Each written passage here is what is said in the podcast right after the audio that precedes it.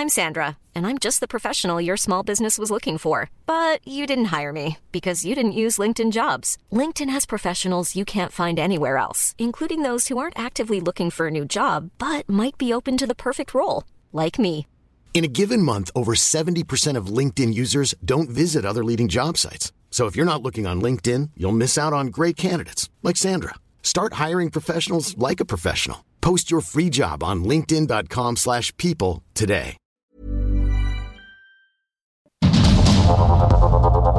Heraldo Media Group presenta Sergio Sarmiento y Lupita Juárez. Información veraz y oportuna con un toque personal y humano. Por el Heraldo Radio, donde la H suena y ahora también se escucha.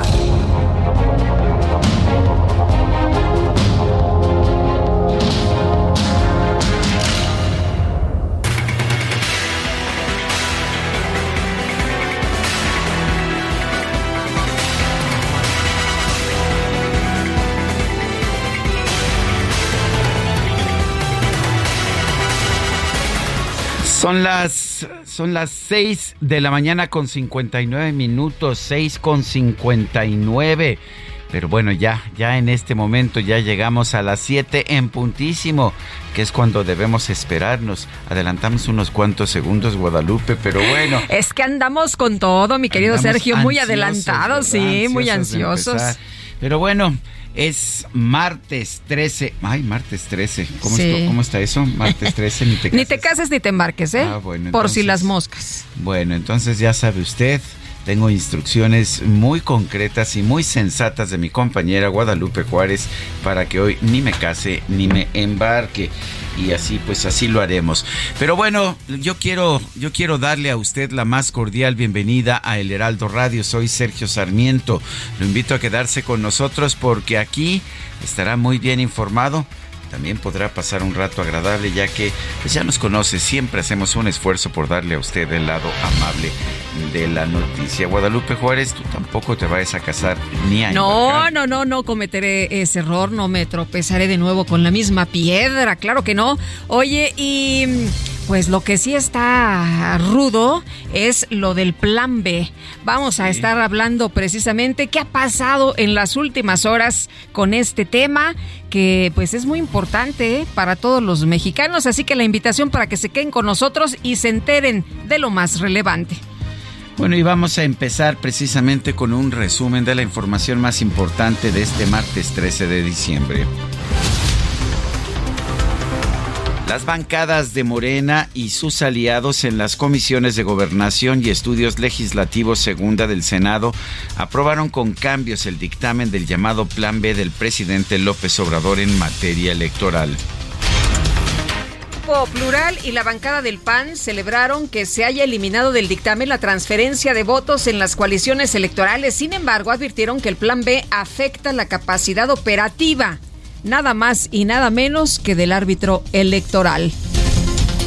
Durante su reunión con la bancada de Morena en el Senado, el secretario de Gobernación, Adán Augusto López, planteó la posibilidad de aprobar el Plan B en un periodo extraordinario de sesiones. Pues entiendo que la ruta que ellos han planteado es en ese sentido, vamos a ver. Si no se da, hasta el próximo año. Si no se da, tendrían dos opciones, o un extraordinario o bien esperar al periodo de. Y la coordinadora del PT en el Senado, Giovanna Bañuelos, pidió al, al secretario de Gobernación, Adán Augusto López, que en el Plan B se mantenga la transferencia de votos vía coalición y candidatura común. O sea que se mantenga la inconstitucionalidad. Sí, por supuesto, porque para ellos, pues ya sabes, les conviene. Claro. Tú puedes votar por un partido y los dirigentes del partido deciden en realidad por qué partido votaste y se transfieren entre Sí, ya sí no importa votos. por quién vote el ciudadano. Bueno, pues el coordinador de Morena en el Senado, Ricardo Monreal, leyó ante el secretario Adán Augusto López una carta que entregó a un grupo de que le entregó un grupo de exconsejeros electorales en la que advierten que el Plan B no ofrece garantías para la celebración de elecciones libres y confiables. El coordinador de Morena en la Cámara de Diputados, Ignacio Miera, aseguró que su bancada está preparada para que este 14 de diciembre se discuta y el llamado Plan B pues una vez que sea aprobado por el Senado. Bueno, y el presidente, el presidente de la Cámara, el presidente de la Cámara de Diputados, Santiago Krill, denunció que el Plan B representa una tranza legislativa debido a que se cometieron irregularidades de procedimiento. Voté en contra que ese asunto se tratara en ese momento y en contra cuando se votó en el Pleno. Esas modificaciones son una verdadera tranza legislativa, son auténticamente piratas. Vamos a pedir su anulación a la Suprema Corte de Justicia, no solamente porque las aprobaron atropelladamente, sino porque la Constitución prohíbe volver a votar propuestas previamente rechazadas. Bueno, distintas organizaciones como el Frente Cívico Nacional y Sociedad Civil convocaron a los ciudadanos a realizar una manifestación para este martes frente al Senado, vestidos de rosa y blanco, esto en defensa del Instituto Nacional Electoral. La dirigencia nacional de Morena anunció que el senador Armando Guadiana fue el ganador de la encuesta para designar al nuevo coordinador de los comités de defensa de la Cuarta Transformación en Coahuila. ¿Qué cree usted? Pues el subsecretario de Seguridad Pública del gobierno federal, Ricardo Mejía, dijo que no está conforme con estos resultados. Denunció que la encuesta del proceso interno de Morena en Coahuila estuvo amañada y estuvo sesgada. También dijo que pues él tiene encuestas serias, ¿eh? Quiero comentar hoy la reunión que tuvimos en el seno de, Morena, donde se mostraron una serie de resultados supuestamente que avalan la designación de una persona como defensor de la cuarta transformación. En primer lugar, quiero descalificar tajantemente esos resultados, porque de entrada tengo severas dudas de la manera como se levantaron, y segundo, los resultados que supuestamente arrojan parte, el secretario de Gobernación, Adán Augusto López, consideró que es prematuro hablar de debates entre los aspirantes a la candidatura presidencial de Morena, como lo propuso el canciller Marcelo Ebrard pero no se ha abierto una, una etapa de, ni siquiera de precandidaturas, esos calendarios están perfectamente definidos. Ahora bien, imagínense usted, el secretario de Gobernación va a debatir qué con el secretario de Relaciones Exteriores o qué con la jefa del Senado o con el presidente del Senado. Pues no son tiempos todavía de proyectos políticos, son los tiempos del presidente Ándele, ¿qué tal, eh? No son los tiempos para debatir, son los tiempos del presidente, dice Adán Augusto López, que pues es secretario, tiene varias camisetas, ¿no? secretario de Gobernación y también candidato y también negociador de la reforma electoral. En fin, distintos militantes del PAN presentaron un escrito de manifestación ante la Fiscalía General de la Ciudad de México para saber si son investigados por alguna denuncia, como en el caso del diputado local Cristian von Ruerich. La jefa de gobierno de la Ciudad de México, Claudia Sheinbaum, rechazó que el proceso en contra del diputado von Rerich sea una persecución política. Y a través de Twitter, el titular de la Procuraduría Federal del Consumidor, Ricardo Sheffield, señaló que las personas que no pudieron ingresar al concierto de Bad Bunny por presentar clonación o esta presunta clonación de boletos deben recibir, además del eh, reembolso eh, eh, del boleto, un 20% adicional por indemnización. A través de Twitter, Ticketmaster aseguró que no hubo sobreventa de boletos para los conciertos de Bad Bunny en la Ciudad de México, especialmente el del pasado 9 de diciembre. Bueno, y un juez de control vinculó a proceso a Hugo N., alias el monstruo del Pedregal, por el homicidio de los hermanos Levi y Caleb, ocurrido en la alcaldía de Xochimilco, esto en diciembre del 2020. Las autoridades de Guerrero confirmaron el hallazgo del cuerpo de Samuel Ávila Marín, alias El Vago. Es el hombre que el pasado 7 de diciembre fue sacado del penal de Coyuca de Catalán por un grupo armado, un día después de ser encarcelado por el delito de secuestro.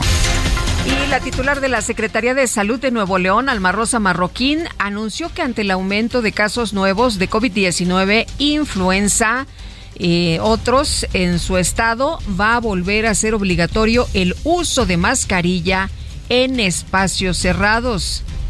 Continuaremos con la movilidad con el 100% de aforo permitido, con el acceso a las mujeres embarazadas, con la obligatoriedad del gel antibacterial, pero también con la obligatoriedad del uso del cubrebocas en todos los establecimientos con espacios cerrados. Y el gobernador de Nuevo León, Samuel García, informó que como parte de su gira de trabajo por Europa, este lunes tuvo un encuentro con el Papa Francisco a quien invitó a visitar su estado. El secretario de Infraestructura, Comunicaciones y Transportes, Jorge Nuño, se reunió con una delegación de expertos de la Administración Federal de Aviación de los Estados Unidos para hablar sobre el plan de México para recuperar la categoría 1 en seguridad aérea. La Secretaría de Economía lanzó un plan de trabajo para apresurar la resolución de las consultas promovidas por Estados Unidos y Canadá por la política energética de México. Y el presidente Andrés Manuel López Obrador eh, recibió ahí en Palacio Nacional a Chris Dodd, el asesor presidencial de los Estados Unidos para las Américas, esto en el marco de la celebración de los 200 años de las relaciones diplomáticas entre ambos países. El secretario de Relaciones Exteriores, Marcelo Ebrard, aseguró que el encuentro, en el encuentro con Dodd, el presidente López Obrador pidió crear una alianza basada en la prosperidad sin intervencionismo. Las preocupaciones que el presidente planteó que tienen que ver con pensar en el bienestar, cómo podemos hacer para reducir la pobreza, aumentar el bienestar, porque si no el crecimiento económico no sirve de mucho. Y entonces se va a plantear en la cumbre, eh, ahora en enero, el tema de la alianza, ¿por qué no nos aliamos para la prosperidad? Hacer una alianza y un nuevo trato entre los países de América Latina y Estados Unidos. Bueno, y por otro lado, el canciller Marcelo Ebrard reconoció que el presidente López Obrador está preocupado por la crisis política que vive Perú tras la destitución del expresidente Pedro Castillo. No es un tema de preocupación en eso. Sí, sí lo es para, pues por la inestabilidad que se ve allá, ¿no? y que el presidente considera que el presidente Castillo pues, es un hombre bueno, una buena persona. Pero no fue el tema principal de la reunión. ¿México todavía no reconoce este nuevo Bueno, nosotros no reconocemos o no reconocemos. Pues, sabes que nuestra tradición no es de reconocimiento. Eh, y tampoco está la relación con Perú, eh, que simplemente sigue. No nos corresponde a nosotros reconocer a un gobierno lo que dice la tradición, pero en un comunicado conjunto los gobiernos de México, Argentina, Bolivia y Colombia pidieron a las autoridades de Perú respetar los derechos humanos del presidente Castillo. No se refirieron a la nueva presidenta, Dina Boluarte. Bueno, y la Defensoría del Pueblo de Perú dio a conocer que este lunes se reportaron otras dos muertes durante las protestas en contra del gobierno de la presidenta Dina Boluarte. Ya van cuatro personas muertas. Y en la información deportiva, hoy martes arrancan las semifinales de la Copa del Mundo de Fútbol con el enfrentamiento entre Argentina y Croacia.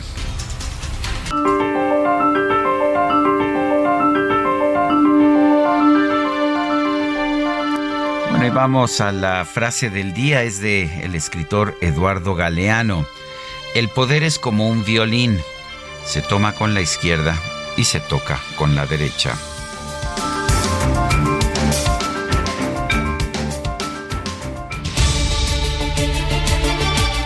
Y las preguntas.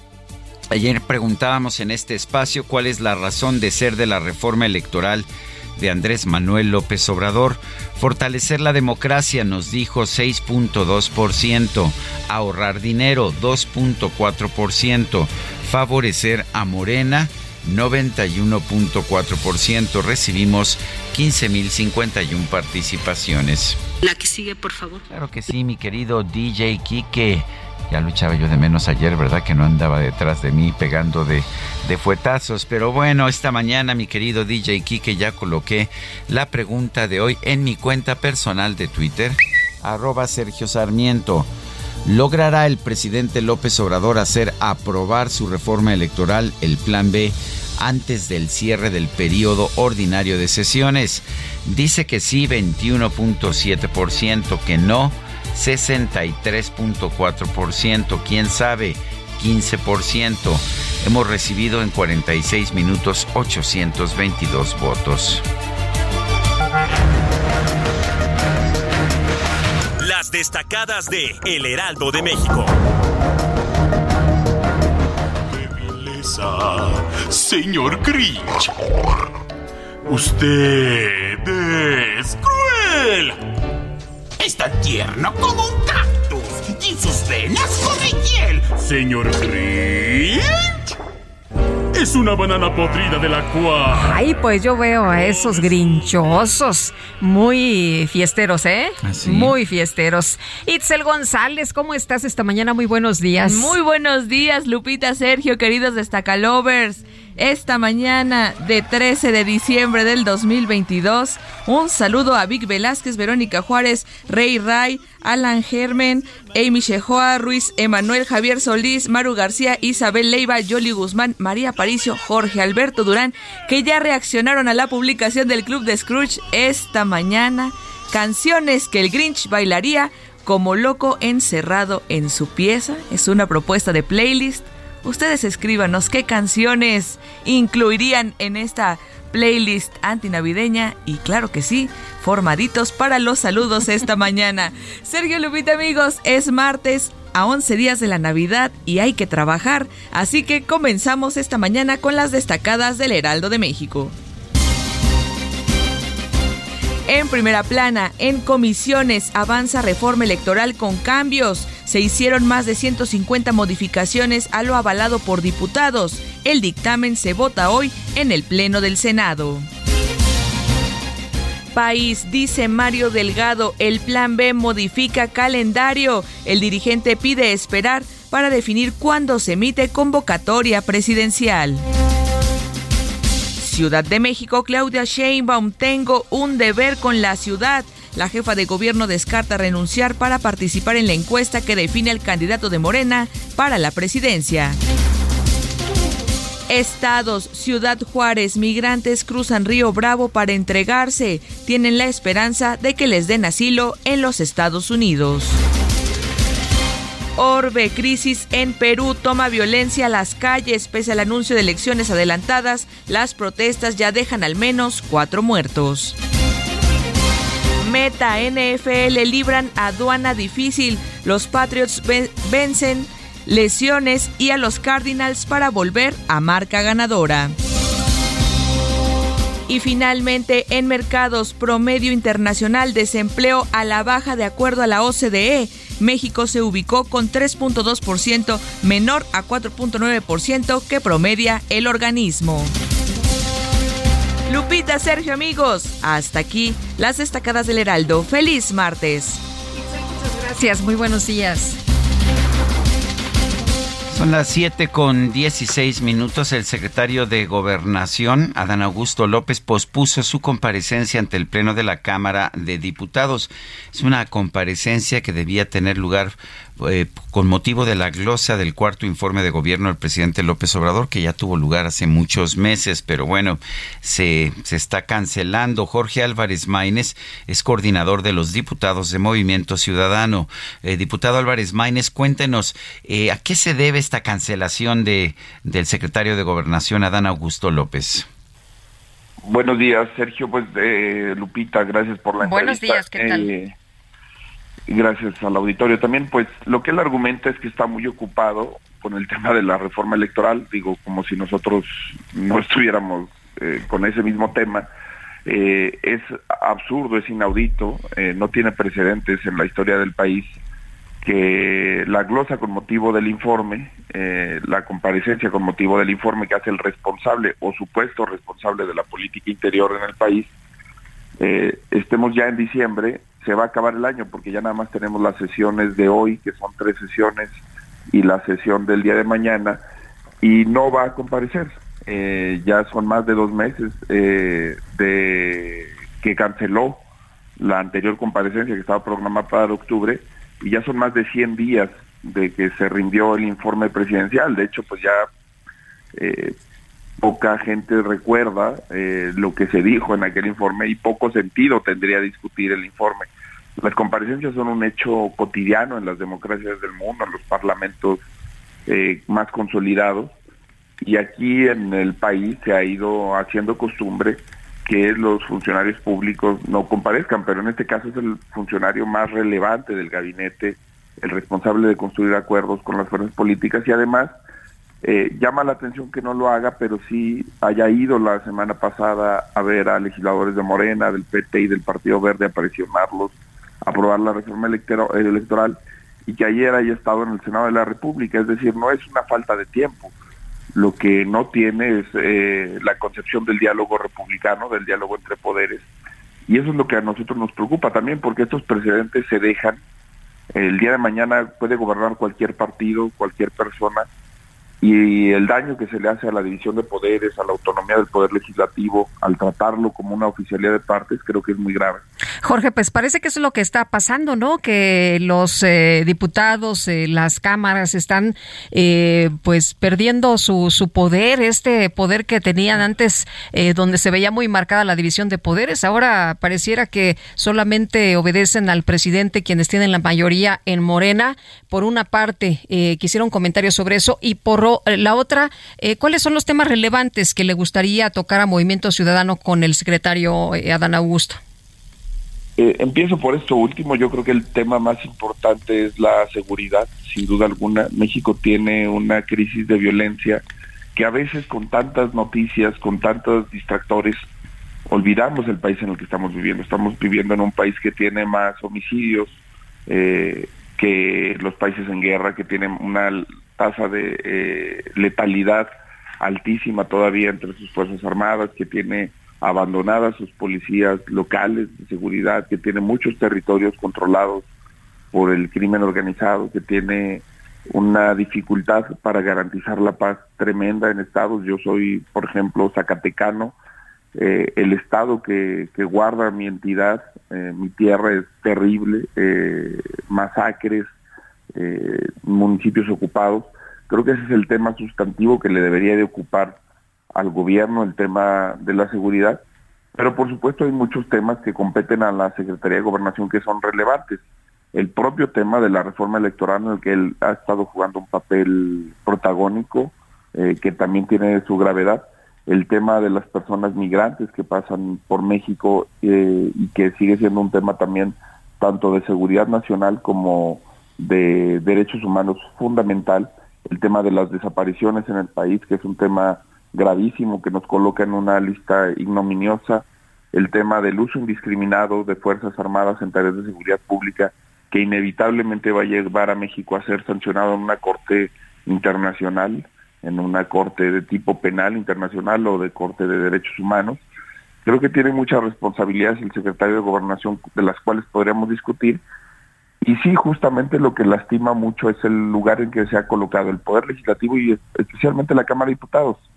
Se va a acabar el año también y es tiempo que en la Cámara de Diputados seguimos sesionando vía remota. Ya toda la gente volvió a su trabajo, a la normalidad. Y reformas sustantivas como la reforma electoral no solamente no se discutió ni se leyó eh, en unas cuantas, eh, ni siquiera horas, minutos, porque ese mismo día modificaron la reforma que se iba a votar, sino que se votó por teléfono. Entonces no hay ningún grado de certeza en lo que está haciendo el Poder Legislativo y no hay respeto por, la, por el cargo que, ostentamos y por la representación popular que, tenemos eh, en San Lázaro. Y es yo creo que la etapa sin duda más oscura, más ignominiosa de la Cámara de Diputados en muchos años. Eh, sin duda, desde 1997 que hay alternativa y alternancia democrática, eh, pero yo creo que incluso mucho más atrás, tal vez desde los años 70. ¿El movimiento ciudadano se va a mantener aparte de la Alianza Va por México? Pues en los temas que eh, sean sustantivos para el país, no necesariamente. hemos sido centrales en la eh, el rechazo de la reforma eléctrica, en el rechazo de la reforma constitucional en materia electoral. No tenemos ningún problema para construir acuerdos cuando le beneficia al país. Eh, creo que ese es un tema eh, que hay que dejar aparte. Acabamos incluso de construir un consenso con todas las fuerzas políticas, incluyendo a las del gobierno, para aprobar la, eh, duplicar el número de vacaciones desde el primer año, de días de vacaciones desde el primer año para los trabajadores, la iniciativa de vacaciones dignas, en los temas electorales y en los temas en los que no compaginamos con la visión, sobre todo del PRI, sí vamos a seguir marcando una diferencia porque vemos también muy corrido hacia el lado del régimen al PRI todas estas cosas que estoy comentando pues son convalidadas por, por el Partido Revolucionario Institucional, que los funcionarios no comparezcan, que sesionemos vía remota, que haya un trato de oficialidad de partes a la Cámara de Diputados. Es una actitud en la que lamentablemente el gobierno la ha podido llevar adelante porque ha tenido la complacencia particularmente del PRI. Eh, diputado Jorge Álvarez Maínez, coordinador de los diputados de Movimiento Ciudadano, gracias por tomar esta llamada. Al contrario, Sergio Lupita, muchas gracias y gracias al auditorio por, por estos minutos. Buenos días, gracias. Siete de la mañana con 24 minutos.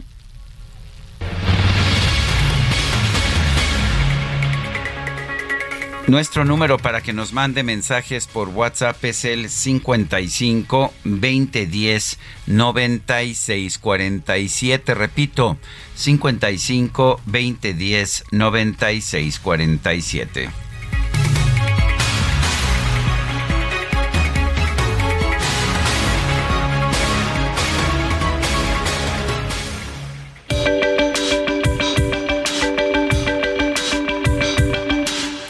Sarmiento y Lupita Juárez quieren conocer tu opinión, tus comentarios o simplemente envía un saludo para ser más cálida esta mañana. Envía tus mensajes al WhatsApp 55 20 10 96 47.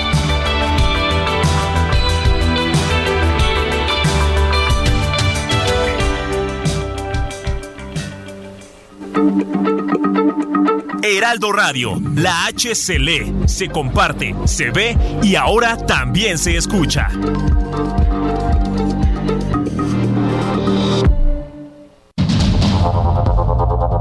Continuamos con Sergio Sarmiento y Lupita Juárez por el Heraldo Radio.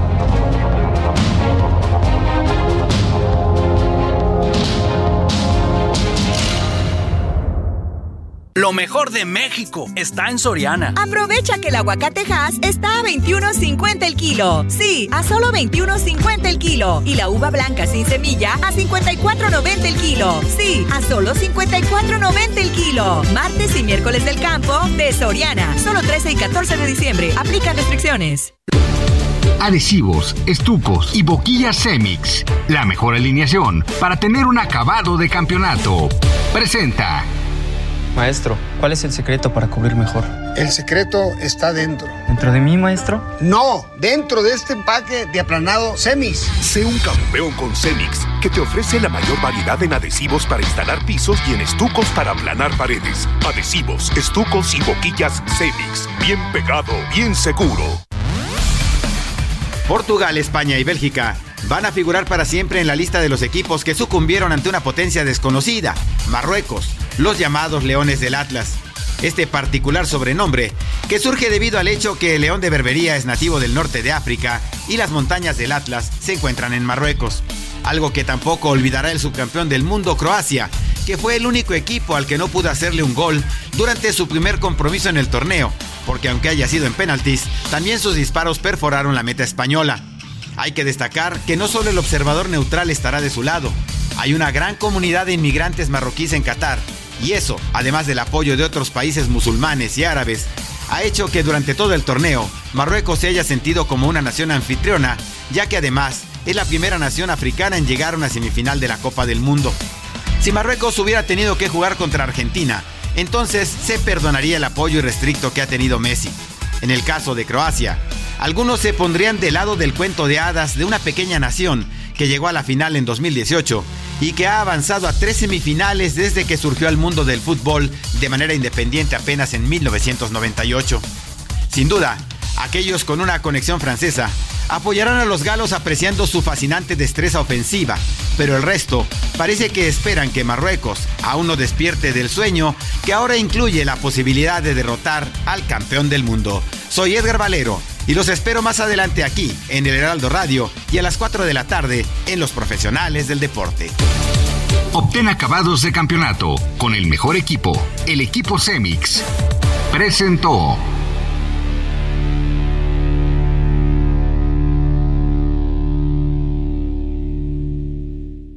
Soriana encuentras la mayor calidad. Aprovecha que el pollo entero fresco está a 38.90 el kilo o milanesa de res pulpa blanca a 162.90 el kilo. Y lleva el segundo al 50% de descuento en queso Filadelfia original de 200 gramos. Soriana, la de todos los mexicanos. A diciembre 14, aplica restricciones.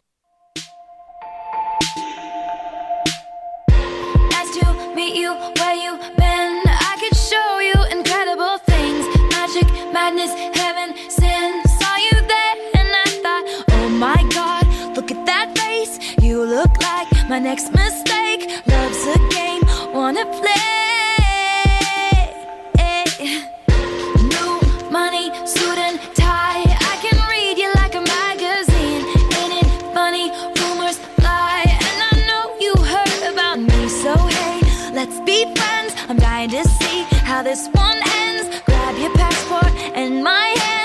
can make the bad guys good for a weekend.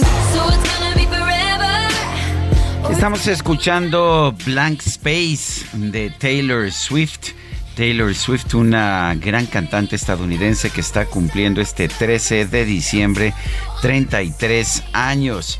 Y bueno, lo está haciendo después de haber sido pues una gran ganadora en los Grammys con su décimo álbum Midnights, eh, que es una pues uno de los de los varios álbumes que ha sacado en los últimos tiempos. En la pandemia en 2020 eh, dio a conocer Folklore y Evermore y ahora ha seguido con esta con este que se llama Midnights aunque el, lo que estamos escuchando de Blank Space es uno de los viejos éxitos de Taylor Swift desde el álbum 1989 que dio a conocer en 2014. ¿Te parece que festejemos el día de hoy a esta mujer tan talentosa? Me Taylor encanta Swift? la idea, me gusta, me gusta Taylor Swift y qué bueno que la estamos escuchando de nueva cuenta. Oye, este tenemos mensajes de nuestros amigos del auditorio y nos dice una persona, si el objetivo del plan B de reforma electoral es ahorrar dinero, no he escuchado sobre reducciones a los dineros asignados para los partidos. Favor de comentar, ahora por qué no ahorrar ahí en lugar de afectar la operación del árbitro electoral? Hay plan con maña. Cuauhtémoc, pues sí, lo que quieren es ahorcar al Instituto Nacional Electoral, eso es lo que quieren. Los partidos pues siempre se verán beneficiados sin duda alguna. Dice otra persona, muchas felicidades Lupita, como muchos hoy no trabajamos, me imagino que se refiere al día de ayer, al 12 de diciembre, y es Santo de Lupita, pongan buena música, saludos afectuosos desde Tequisquiapan, soy Patricia. Gracias, Patricia. Oye, y aprovecho para agradecer también a don Guillermo González Nova, que me hizo favor de, de regalarme un, un vinito para celebrar mi santo. Me parece muy bien y aprovechamos y le agradecemos al senador Miguel Ángel Mancera que nos mandó unos buñuelos, ¿no? Ah, qué rico. Muy bien. Dice otra persona, es Rodolfo Contreras. Productivo martes, hoy veremos el nivel de nuestra Cámara de Senadores. La expectativa es baja. Ojalá den la sorpresa. Me parece que ya está planchado, a pesar de que el propio coordinador de los senadores de Morena señaló que había 21 bloques de legislación que eran inconstitucionales. Pues Adán Augusto López, el secretario de Gobernación, solo dio permiso, así Sí, es, solo sí, dio sí. permiso para modificar Llegó seis. y dijo, no, no, no, no, no, no, no, no, no, nada más seis. Es- así es. Ya sabemos quién es el verdadero líder de la Cámara de Senadores. Son las 7 con 36 minutos. Ex consejeros del Instituto Federal Electoral y del Instituto Nacional Electoral pidieron a los senadores que, antes de votar por el plan B del presidente López Obrador en materia electoral, analicen analicen bien la situación, pues los cambios a las leyes secundarias tienen riesgos y retrocesos. María Marván Laborde es presidenta del Consejo Rector de Transparencia Mexicana. María, gracias por tomar nuestra llamada. María Marván, cuéntanos eh, cómo ves esta carta de, de los consejeros electorales, de los exconsejeros. ¿Tiene sentido ya a estas alturas del juego o estamos viendo pues una decisión tomada eh, por una por un presidente que pues que ya no tiene a quien se le ponga enfrente? Muy buenos días, Sergio. Muy buenos días, Lupita. Buenos, días. a todo el auditorio. A ver, yo creo que sí tiene sentido, aunque tiene poca esperanza. Es decir, eh, sabíamos cuando la firmábamos que la posibilidad de éxito era poca. No por ello podríamos habernos quedado callados y creo que ese es el tema principal. La, como bien dijeron, parece ser que esto va a pasar prácticamente como está, va a regresar para unos pequeños retoques en los en las violaciones más burdas a la Constitución.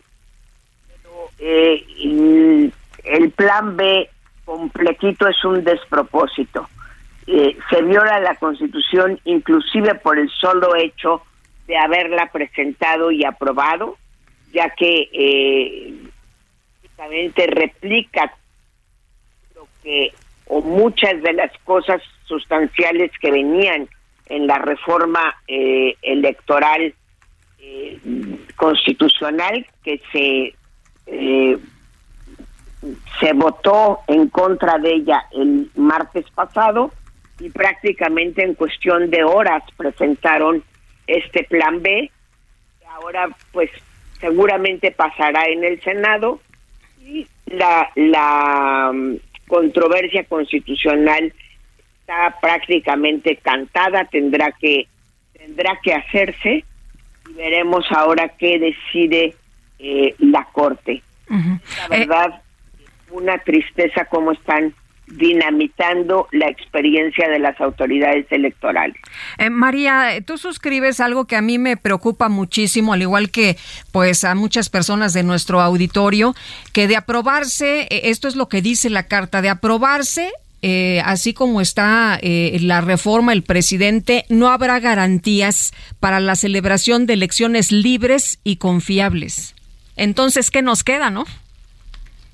Pues mira, ese, es el problema. Destruyen la la eh, red territorial que ha tenido el INE. ¿A qué me refiero con red territorial? México está dividido en 300 distritos. En cada uno de los distritos hay un consejo distrital en el cual trabajan de manera permanente cinco personas que son los vocales, por lo menos cinco personas, más las personas eh, del registro federal de electores, que normalmente son seis por distrito. De esas seis personas por distrito que tenemos del registro federal electoral dejarían a una. No. Dejarían a una por estado. Es decir, de 792 personas que tenemos permanentes del registro federal electoral, dejarían a 32 personas de manera permanente. Es decir, hoy la garantía que tenemos los mexicanos votar para tener identidad hay que subrayar esto, es que el registro federal electoral funciona. Hay eh, literalmente más de 100 mil movimientos diarios en el registro federal electoral. Eh, cuando tú preguntas en los distritos más violentos cómo es que los dejan entrar para instalar casillas, lo que te contestan nuestros los vocales del registro federal electoral y lo que te contesta eh, la gente es porque nos ven de manera cotidiana, porque saben que venimos prácticamente varias veces al año, si no es que varias veces al mes, a, credencializar a la gente. El INE tiene módulos móviles para credencializar a la gente. Y entonces te dejan entrar y el día que vas a organizar casillas, te conocen sabes que saben que no eres la Guardia Nacional, saben que no eres el ejército, saben que no eres la Marina y te dejan pasar, te permite que la gente vote. Fíjate el término en el que lo estoy diciendo. Sí, sí, El crimen organizado permite que la gente vote conoce a los eh, em, funcionarios locales de el, del INE. Todos ellos van a ser despedidos el despido masivo que va a haber afectando derechos laborales, la verdad es que también es un atropello a los derechos laborales de las personas que han trabajado y que profesionalmente organizan nuestra elección. Esas personas van a ser sustituidas por contrataciones temporales con gente sin experiencia que por más buena voluntad que tenga, difícilmente va a poder eh, organizar una elección. Hay una reducción de personal capacitado, hay una reducción de tiempos, hay una reducción de presupuesto. Lo que se está construyendo es una olla express puede explotar en cualquier momento y esto es en detrimento de los propios partidos políticos. La legitimidad de quien gane la elección en el 24 está absolutamente comprometida. ¿Ves entonces que se que se pueda eh, que se pueda colapsar, de hecho, la capacidad de tener elecciones ah, elecciones justas, transparentes? E, ese es el problema. Quienes hemos organizado elecciones sabemos la complejidad que esto tiene, sabemos la necesidad, por ejemplo, de una necesidad de Pablo Gómez de juntar, conjuntar la dirección de organización y la de capacitación. Siempre discutimos que era necesario tener las dos. Una cosa es eh, imprimir boletas, una cosa es buscar los lugares donde se deben instalar las casillas. Y otra cosa diferente, igualmente importante, es eh, encontrar a los funcionarios de casilla, capacitarlos, distribuirles los materiales, es decir, trabajo a la hora de elección, necesita el personal de organización y al personal de capacitación. Y mientras más separadas estén las funciones de uno y otro, hasta ahora ha, ha funcionado. Sí. Oye, María, pero si ellos en la oposición lo padecieron, ¿por qué esto sería bueno para México en este momento? Esa es la pregunta que nadie entiende. No hay, de hecho, no solo ellos lo, lo padecieron, Lupita. Muchas de las reformas, muchas de las cuestiones que hoy critican, que hoy eh, cambian en la reforma eh, legal, son cuestiones que ellos pidieron. Entre otras, que el presidente se mantenga, mantenga una posición neutral a la hora de las elecciones. En materia de eh, comunicación social, de sanciones, lo que están haciendo en los hechos es eh, permitir que el presidente desde la mañanera influya los días de aquí al día de la elección la elección del 24. Eso fue lo que ellos criticaron a Fox. Ese fue su principal argumento para decir que en 2006 la elección no había sido justa y un fraude que nunca pudieron probar. Ellos llamaron fraude a la elección cuando Fox dijo que había que votar por el partido que estaba en el poder. La verdad es que sí es muy impresionante lo que están haciendo. Fortalecen a los partidos para que para eliminar salvaguardas de la ley que ya se habían arreglado. Por supuesto, no tocan el presupuesto de los partidos, como bien dijiste cuando estábamos por entrar, Lupita.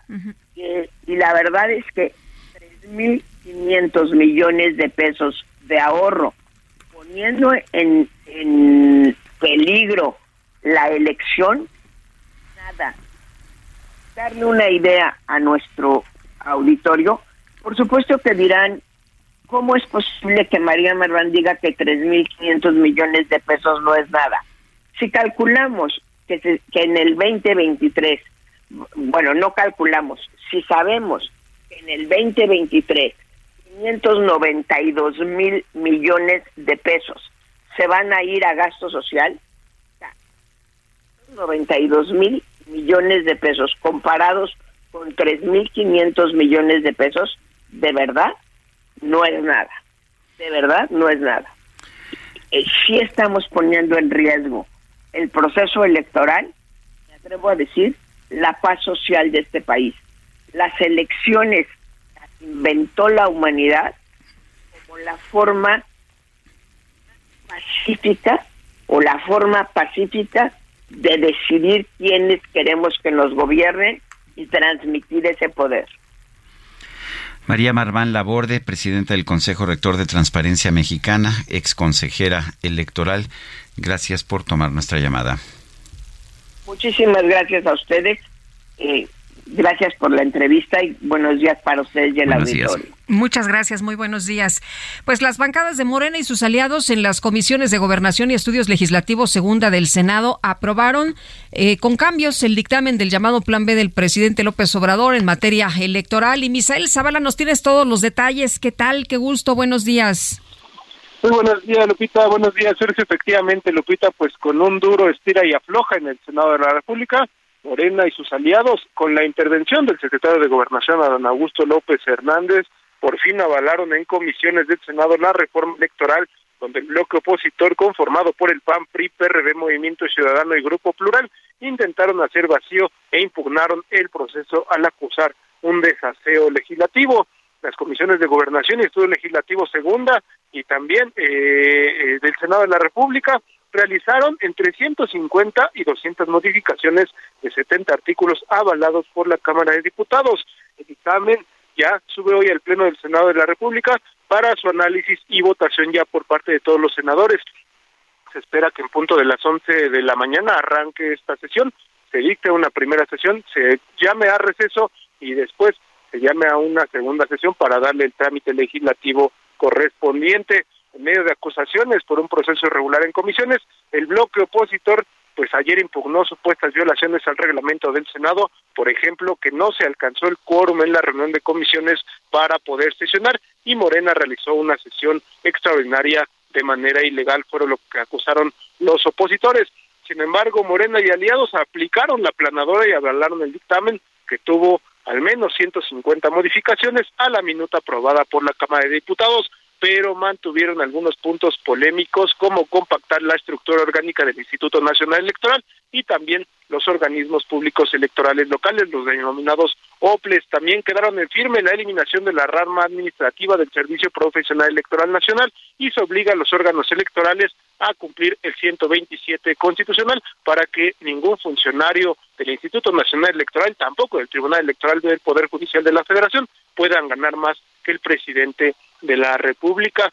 En ese sentido, pues ya hoy se desahoga en el Pleno del Senado de la República ya esta eh, reforma electoral, el denominado Plan B del presidente Andrés Manuel López Obrador, y esperamos una sesión por demás larga y también con varios choques entre la oposición y Morena. Sergio Lupita, hasta aquí la información. Pues estaremos muy pendientes, Misael, muchas gracias, buenos días. Quedamos pendientes, buenos días. Son las 7.50. En Soriana, esta Navidad lo damos todo. Lleve el aceite Nutrioli de 850 mililitros a 30 pesos con 150 puntos. O arroz extra precisísimo de 900 gramos a 16.90. Sí, arroz extra precisísimo a 16.90. Soriana, la de todos los mexicanos. A diciembre 14, aplica restricciones. Bueno, pues vámonos con Javier Ruiz, que nos tiene información esta mañana. Javier, ¿qué tal? Muy buenos días. Hola Lupita Sergio, ¿qué tal? Excelente mañana. Tenemos información del Paseo de la Reforma y la Avenida de los Insurgentes. Tenemos un bloqueo, aproximadamente integrantes, eh, 500 integrantes de la Asamblea Nacional de Usuarios de la Energía Eléctrica están eh, solicitando un borrón y cuenta nueva. De la misma manera, ya han llegado integrantes del SME, del Sindicato Mexicano de Electricistas, quienes también están exigiendo una reinserción laboral. Prácticamente está detenido este cruce tan importante. Hay que evitar el paseo de la reforma. Tenemos cortes a la circulación desde la zona del Ángel de la Independencia y de dirección hacia la Avenida Juárez en ambos sentidos. Y de la misma manera, insurgentes ya con cortes a la circulación, una vez que se deja atrás a la zona de la calzada México-Tacuba y en dirección hacia la avenida Chapultepec, de preferencia utilizar como alternativa lo que es Chapultepec y el eje central las Cárdenas todavía es de gran ayuda. De momento, Lupita, Sergio, el reporte que tenemos. Muy bien, gracias Javier, buenos días. Estamos atentos, buenos días, hasta luego. Son las 7.51. En Soriana, compra uno y el segundo al 50% de descuento en todas las salchichas de pavo food empacadas y en alimento seco para perro de las marcas Campeón, Beneful y Mainstay. Sí, lleva el segundo al 50% de descuento. Soriana, la de todos los mexicanos. A diciembre 14, aplican restricciones. Bueno, y vamos con Noemí Gutiérrez, nuestra reportera. Los gobiernos de México, Argentina, Bolivia y Colombia expresaron su profunda preocupación por la destitución y arresto de Pedro Castillo, a quien se refieren como presidente del Perú. Eh, Noemí Gutiérrez, adelante. Sergio Lupita, muy buenos días. Los gobiernos de México, Argentina, Bolivia y Colombia expresaron su profunda preocupación por la destitución y arresto de Pedro Castillo Terrones, entonces presidente de Perú. En un comunicado conjunto sobre la situación en ese país, hicieron un llamado para que se priorice la voluntad ciudadana que se pronunció en las urnas. Piden que se respete a cabalidad los derechos humanos de Castillo y se le garantice la protección judicial. En el comunicado no se menciona que Castillo disolvió el Congreso de Perú, ni tampoco se refieren a la presidenta de ese país, Dina Boluarte. En el texto señalan, los gobiernos de la República de Colombia, de los Estados Unidos mexicanos, de la República de Argentina y el Estado plurinominal de Bolivia expresan su profunda preocupación por los recientes sucesos que resultaron en la remoción y detención de José Pedro Castillo Terrones, presidente de la República de Perú. Manifestaron que para el mundo no es novedad que el presidente Castillo Terrones desde el día de su elección fue víctima de un antidemocrático hostigamiento y después fue destituido y encarcelado.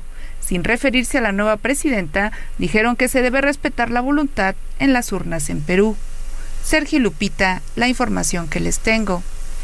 Muy bien, gracias Noemí Gutiérrez por el reporte. Y seguimos con el tema de Perú. Sergio, cinco manifestantes murieron en protesta en Arequipa y Apurímac que reclamaban la renuncia de la presidenta del Perú, Dina Boluarte, lo que elevó ya a siete el total de fallecidos en ese país desde ayer por la noche eh, y la, bueno, la tarde-noche es lo que ha anunciado la Defensoría del Pueblo. Teníamos el dato de cuatro personas eh, muertas, dos eh, jóvenes primero y y después otros dos. Sin embargo, pues ya la cifra ha ido aumentando. Tienen reportados siete personas fallecidas en estas regiones de Abancay y Arequipa. De acuerdo con esta fuente, entre los muertos figuran tres adolescentes que tenían entre 15 y 16 años. Así las cosas por allá en el Perú. Son las 7.54. Vamos a una pausa y regresamos.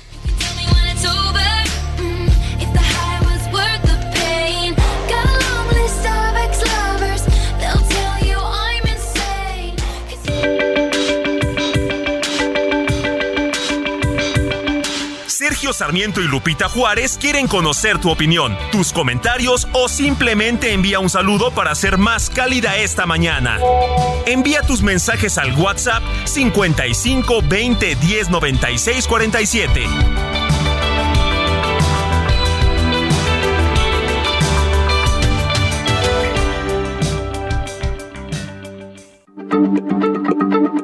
Heraldo Radio, la H se lee, se comparte, se ve y ahora también se escucha.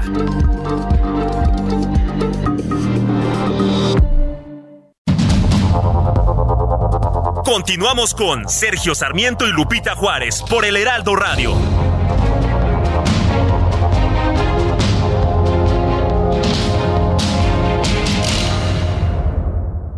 Lo mejor de México está en Soriana. Aprovecha que el aguacate Hass está a 21.50 el kilo. Sí, a solo 21.50 el kilo. Y la uva blanca sin semilla a 54.90 el kilo. Sí, a solo 54.90 el kilo. Martes y miércoles del campo de Soriana. Solo 13 y 14 de diciembre. Aplican restricciones.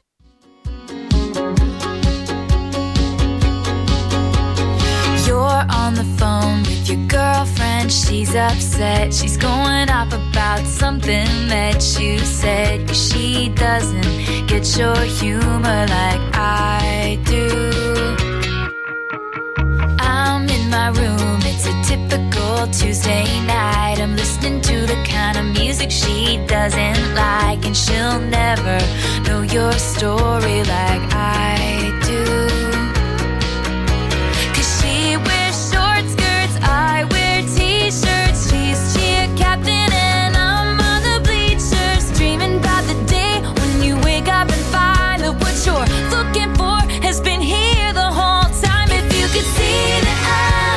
Belong with me. Tú perteneces, tú debes estar conmigo, es lo que canta Taylor Swift. Esta es una de sus canciones, de sus canciones tradicionales, una canción pues con, con un ánimo como de adolescente todavía en que pues se compara con, con, la otra chica que le llama la atención al galán. Pero bueno, eh, You Belong With Me. Estamos escuchando a Taylor Swift. Esta canción es del 2008. Es una mujer también que ha ha tenido un desarrollo musical importante. Ya estaremos escuchando algunas de sus piezas más recientes. Bueno, y nos dice una persona del auditorio, feliz martes 13. Se dice que es de mala suerte para los mexicanos porque un 13 de agosto de 1521 fue capturado el emperador Cuauhtémoc, consumando la caída del imperio mexica parece una broma, una broma macabra que se esté consolidando la destrucción de nuestra democracia en fecha similar. Saludos cariñosos. Dice otra persona, buenos días Sergio y Lupita, los escucho todos los días. ¿Podrían enviarme un saludo, por favor? Mi nombre es Gaby Mendoza. Con mucho gusto lo hacemos. Saludos, Gaby. Gaby Mendoza. Oye, y con la reforma electoral, si se reduce el costo de los, eh, si, se si se reduce el costo para los partidos políticos y para el INE, baja el sueldo de los consejeros, eh, es lo que dice eh, Ernesto. Bueno, pues son las 8 de la mañana con tres minutos. En reunión en el Senado, el secretario de Gobernación, Adán Augusto López, aceptó corregir seis de 21 paquetes de 21 fragmentos eh, de modificaciones en la legislación electoral que fueron identificados por el senador Ricardo Monreal como inconstitucionales. Tenemos en la línea telefónica al senador por Morena, Rafael Espino de la Peña, presidenta de la comisión, presidente de la Comisión de Estudios Legislativos Segunda en el Senado. Senador Espino de la Peña, gracias por tomar nuestra llamada. Eh, ¿Por qué se tomó la decisión de pues de corregir seis de estos fragmentos eh, considerados inconstitucionales y dejar en la legislación pues algo que parece pues parece muy raro dejar cosas que sabemos que son inconstitucionales. Eh, buenos días gusto saludarlos. Eh, gracias senador buenos días. platicar con ustedes y con su auditorio. No no no lo vería yo así Sergio. Se aceptaron se han aceptado hasta el momento seis de 21 ayer eh, fueron las sesiones de gobernación y la de la comisión que yo presido, Estudios Legislativos Segunda, donde se escuchó a los diferentes grupos parlamentarios y la posición también de, mi partido de Morena, eh, pero se acordó eh, que por la premura en, la, en el tránsito legislativo de este ordenamiento, cuestión que ahí yo coincido con la posición de que ha sido un poco apresurado, o, muy apresurado, pero se acordó que se van a interponer reservas para señalar el tema de las inconstitucionalidades estas a las que te estás refiriendo. Eh, son, si son varias, mucho, hay que decir que la pieza, eh, que el trabajo como venía de la Cámara de Diputados se ha, se ha corregido, eh, se han realizado muchas modificaciones, se ha ajustado y, y pues precisamente estamos trabajando en eso. Yo creo que hay desinformación y esto lo quiero decir muy claramente porque el, lo que lo que se está haciendo no es el, el darle un golpe a la, a la democracia o todo lo que yo estoy escuchando. Yo más bien entiendo esta iniciativa como un esfuerzo para abonar a la austeridad del órgano constitucional autónomo y en ese en ese digamos en ese intento pues sí ha habido algunas cuestiones de inconstitucionalidades que se están señalando y que justamente ahorita se están atendiendo en el trámite legislativo de este ordenamiento. Eh, senador, ¿qué ganamos con quitar a las personas especializadas en eh, cuestiones electorales? Em, ¿No nos va a salir más caldo el caro que las eh, el caldo que las albóndigas, como se dice? Nada, mire, yo yo concibo uno los órganos constitucionales autónomos como órganos técnicos que deben de operar en un área especializada específicamente. Aquí el problema, como yo lo advierto, es que también estos organismos se han politizado en exceso y han se han separado de lo que vienen siendo sus funciones técnicas. Entonces hay un embate, digamos, por tratar de, de volverlos a llevar a la, a la, a la dimensión constitucional en la que fueron originalmente concebidos. Eh, pues, tenemos el ejemplo de las remuneraciones o de los gastos suntuosos. Hay una disposición en particular que establece que no deberá de ganar nadie más que el salario del presidente de la República, por, poner, por ponerle un ejemplo, pero debemos estar todos conscientes que lo que se trata es de que haya un órgano imparcial en las elecciones, que estas sean transparentes, austeras y que sean realmente representativas de la voluntad de los ciudadanos. Eso es en lo que se está trabajando y por eso también tenemos un marco constitucional al que nos tenemos que seguir y es muy importante que lo que se apruebe hasta por el control difuso, todos los parlamentarios estamos obligados a no permitir que haya inconstitucionalidades en lo que hacemos. Entonces, atendiendo precisamente a ese mandato, es como en lo que estamos ahorita trabajando, o sea, son distintas instancias, son distintos procesos, pero pues mañana se votará en el Pleno y hoy, todavía pues tenemos, eh, se están elaborando reservas en cuanto a la forma en la que viene el dictamen, que ayer se aprobó para darle curso parlamentario, pero todavía no es definitivo. O sea, mañana se vota en el Pleno, no se vota hoy en el Pleno. Entonces, ¿qué es lo que pasa hoy exactamente? No, hoy se le da primera lectura a los dictámenes. Está bien. es la pura primera lectura. No se va a hacer, digamos, dos sesiones, una en la mañana y otra en la tarde para proceder al voto. No, no, no, porque tenemos, Sergio, sesión el miércoles también. Entonces hoy se le dará primera lectura y yo espero que el miércoles esté dando trámite en el Pleno. E insisto, eh, persisten ciertamente algunos señalamientos de inconstitucionalidad que se tienen que atender. Bueno, eh, si el, si el propósito es recortar el gasto, ¿por qué no se recorta el gasto de los partidos? Bueno, yo, yo, esa es una observación en la cual yo coincido. Eh, yo creo que mucho está en el dinero que se le da a los partidos, pero con independencia de eso, pues tampoco es, o sea, es, es, positivo buscar economía siempre en, en, en, todo, en cualquier lado, siempre y cuando no comprometan, insisto, la función técnica, especializada, profesional del, del organismo constitucional autónomo. Pues yo quiero, yo quiero agradecerle, senador Rafael Espino de la Peña, presidente de la Comisión de Estudios Legislativos Segunda en el Senado. Gracias por tomar nuestra llamada. No, muchas gracias a ustedes y un placer platicar con ustedes y con su auditorio. Gracias, muy buenos días. Y la Junta de Coordinación Política de la Cámara de Diputados aprobó la convocatoria para la elección de los cuatro nuevos consejeros del Instituto Nacional Electoral. Vamos a platicar con Rubén Moreira, coordinador del PRI en la Cámara de Diputados. Rubén, gracias como siempre por tomar nuestra llamada. Muy buenos días. Muy buenos días, estoy a sus órdenes y muchas gracias por la llamada. Muchas gracias. Oiga, cuéntenos, entonces, esto ya quedó planchado, esto de la elección de los cuatro nuevos consejeros, ¿para qué, periodo será? ¿Para 2023? ¿A partir de 2023? No, mire, para nada. Quiero comentarle a usted, eh, digamos que de allá para acá, perdón por la expresión, qué es lo que va a suceder. Hoy no hay un acuerdo sobre quiénes serán esos consejeros. Esto, eh, esta votación debe suceder en el Pleno de la Cámara de las y los Diputados y tiene que pasar por las dos terceras partes. Eso va a pasar pues allá por el mes de marzo. En caso de que no haya ese acuerdo, entonces se va a una insaculación en la en la, en eh, la Suprema Corte de Justicia de la Nación.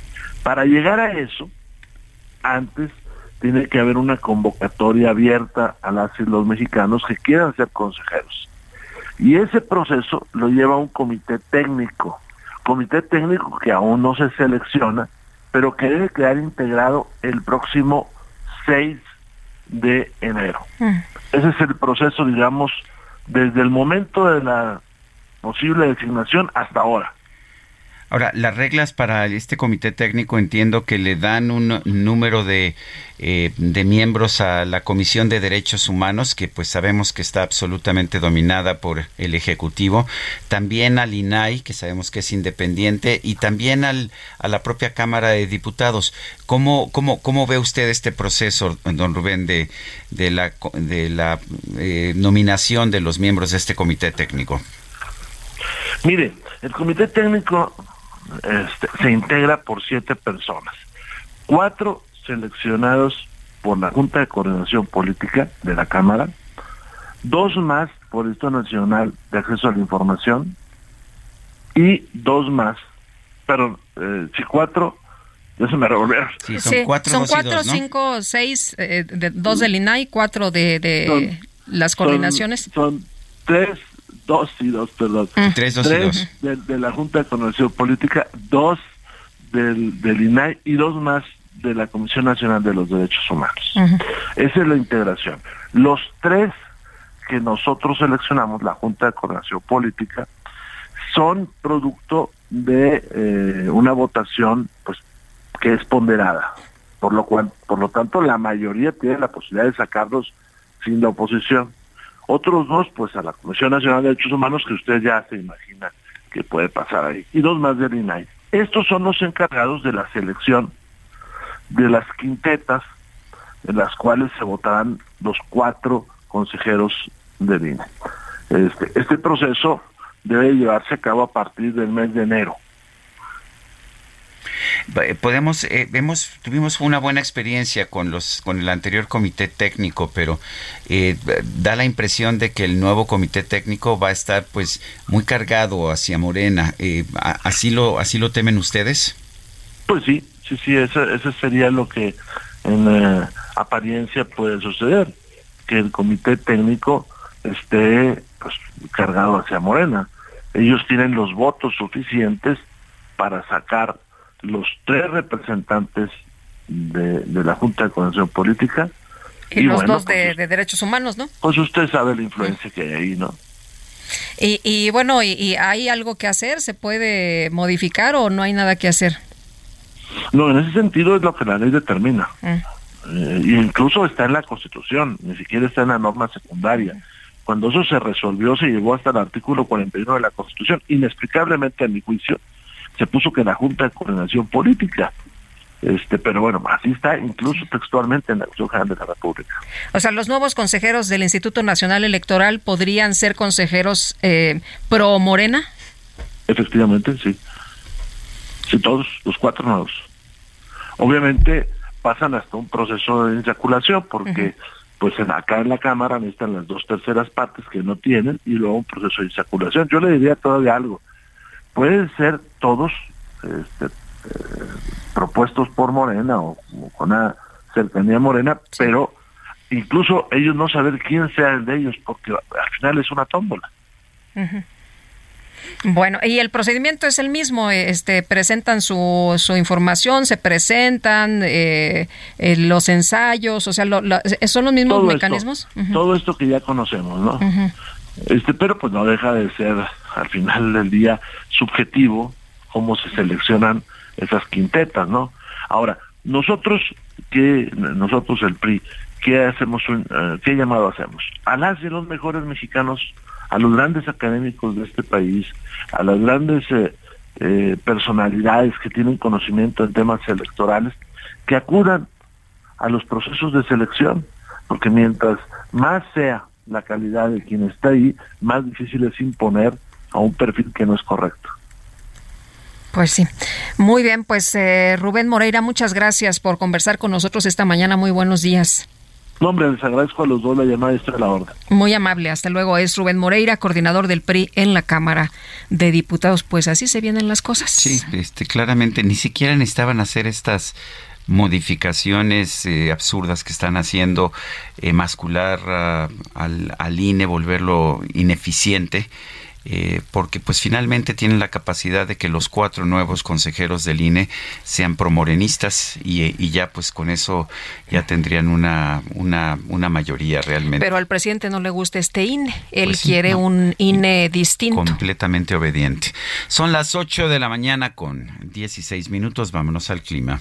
En Soriana encuentras la mayor calidad. Aprovecha que el pollo entero fresco está a 38.90 el kilo o milanesa de res pulpa blanca a 162.90 el kilo. Y lleva el segundo al 50% de descuento en queso Filadelfia original de 200 gramos. Soriana, la de todos los mexicanos. A diciembre 14, aplica restricciones. El pronóstico del tiempo con Sergio Sarmiento y Lupita Juárez.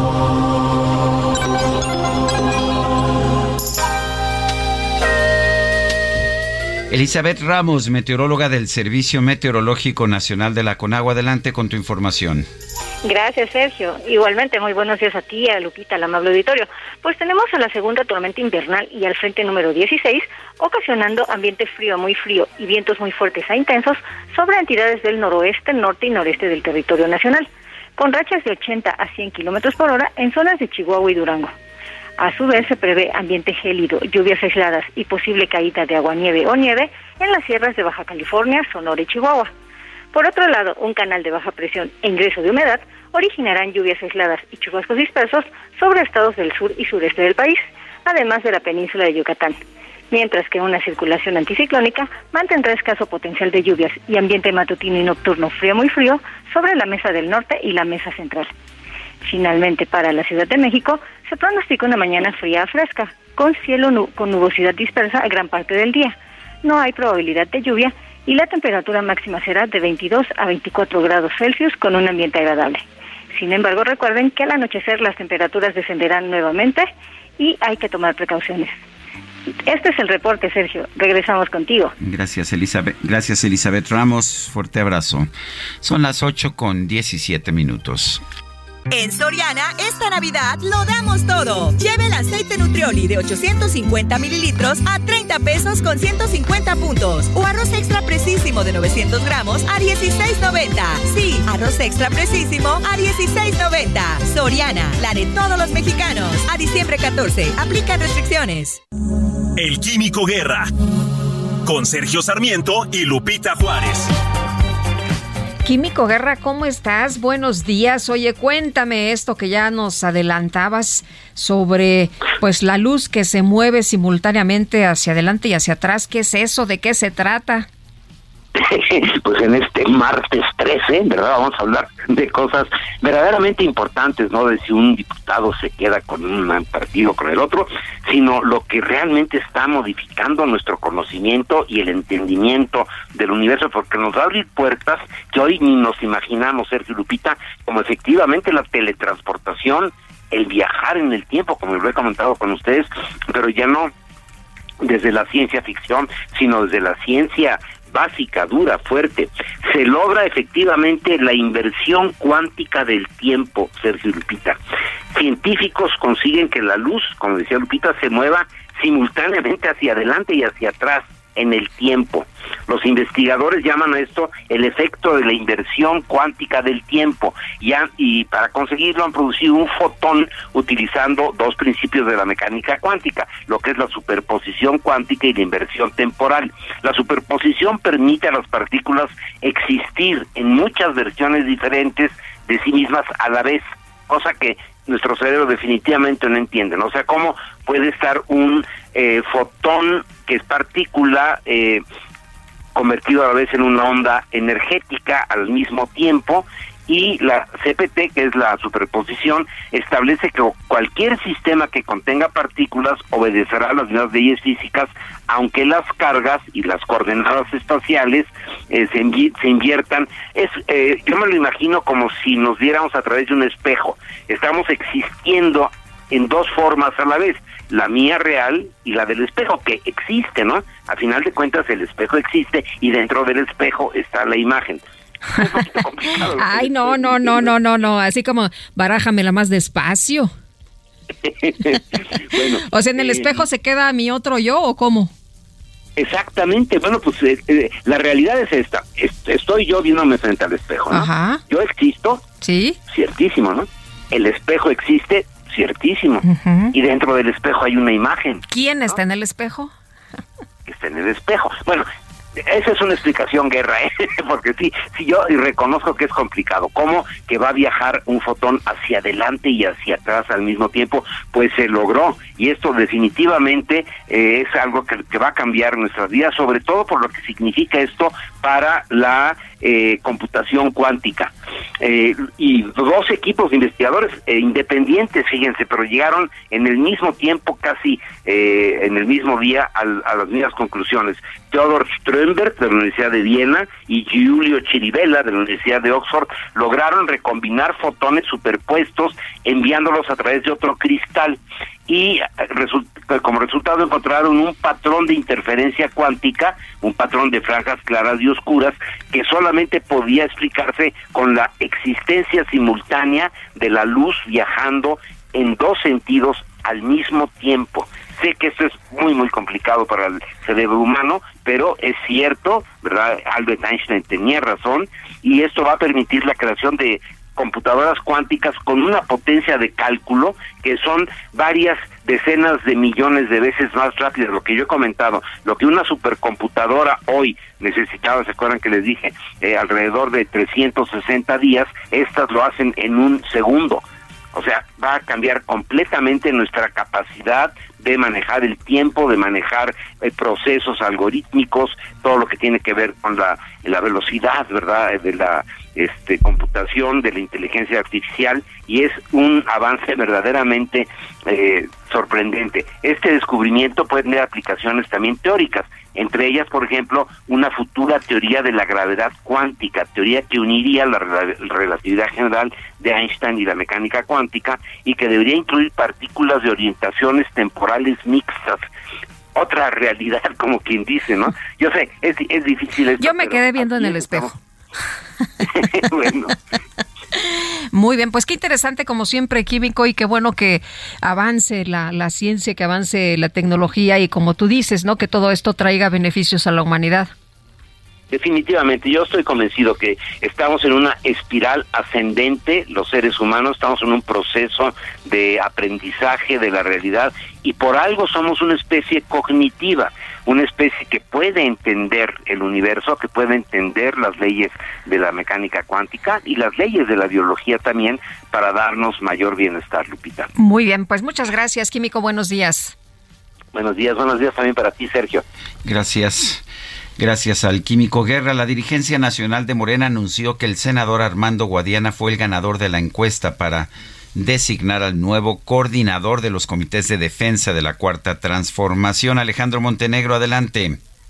¿Qué tal? Buenos días, Sergio Lupita. Les saludo con gusto desde Coahuila. Así es, ayer en una rueda de prensa encabezada por el dirigente Mario Delgado, bueno, pues se dieron a conocer los resultados de las encuestas que se realizaron para determinar al coordinador de los comités de defensa de la 4T en Coahuila. Fueron en total tres encuestas, una interna y dos independientes que se realizaron y bueno, pues dieron como resultado que Guadiana es el mejor posicionado como coordinador eh, de los comités de defensa. Estuvo como primero en diferentes mediciones como de atributos y de intención del voto y bueno, pues se determinó que será alguien que conduzca los trabajos de cara a la elección del próximo año en la que se va a renovar la gubernatura de Coahuila. Eh, después de que se dio a conocer su designación, bueno, pues eh, Guadiana anunció que en los próximos días va a presentar ante el Senado una solicitud para separarse de su cargo a partir del próximo 31 de diciembre con el objetivo de eh, pues enfocar sus esfuerzos a estos trabajos virtualmente también bueno pues con esto se convierte en el virtual candidato de Morena a la gubernatura de Coahuila y bueno pues señaló que más que nunca las condiciones están dadas para Muy bien. que Morena eh, gane la gubernatura el próximo Muy bien, gracias Alejandro Montenegro. Vamos a una pausa.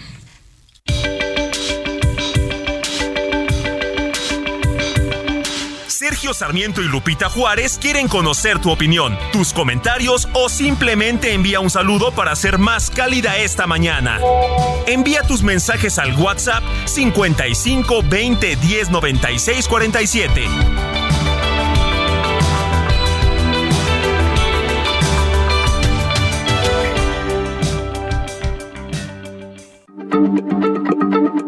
Heraldo Radio, la H se lee, se comparte, se ve y ahora también se escucha.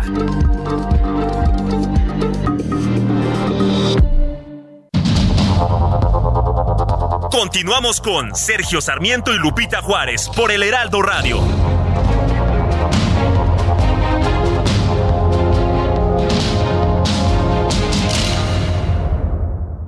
En Soriana, compra uno y el segundo al 50% de descuento en todas las salchichas de pavo food empacadas y en alimento seco para perro de las marcas Campeón, Beneful y Mainstay. Sí, lleva el segundo al 50% de descuento. Soriana, la de todos los mexicanos. A diciembre 14, aplican restricciones. Jaque Mate con Sergio Sarmiento.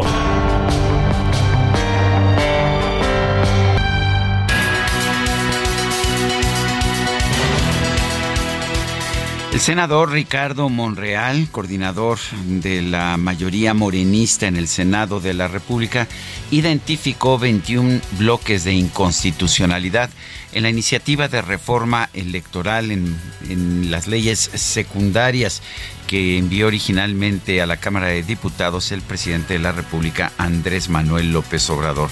Uno pensaría que pues le preocuparía mucho a los senadores y a los legisladores en general aprobar una legislación con tantos problemas de inconstitucionalidad.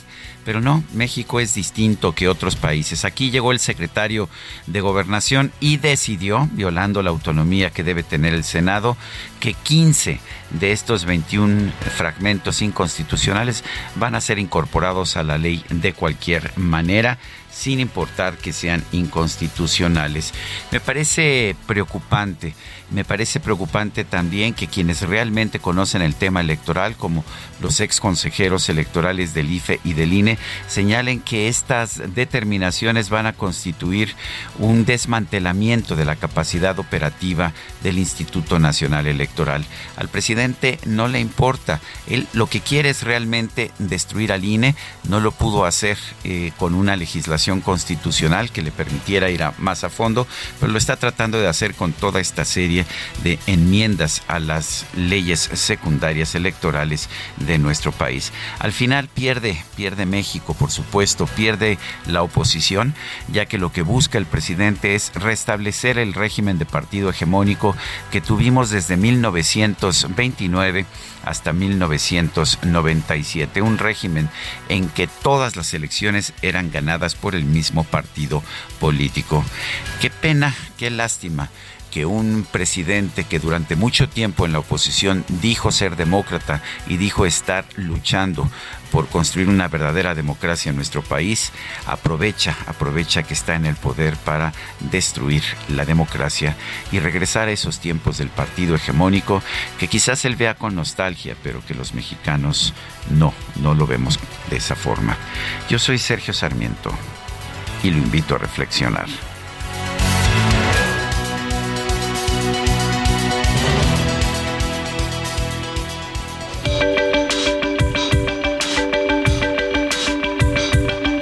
Sergio Sarmiento, tu opinión es importante. Escríbele a Twitter en arroba Sergio Sarmiento.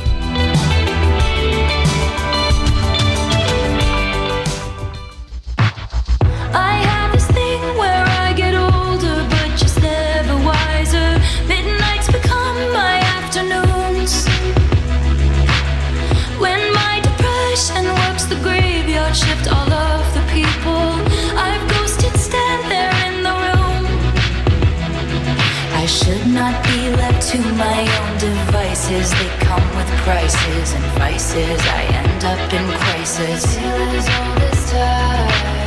I wake up screaming from dreaming. One day I'll watch as you're leaving. Cause you got tired of my. Even on a budget, quality is non negotiable. That's why Quince is the place to score high end essentials at 50 to 80% less than similar brands. Get your hands on buttery soft cashmere sweaters from just 60 bucks, Italian leather jackets, and so much more. And the best part about Quince, they exclusively partner with factories committed to safe, ethical, and responsible manufacturing. Elevate your style without the elevated price tag with Quince. Go to quince.com slash upgrade for free shipping and 365-day returns.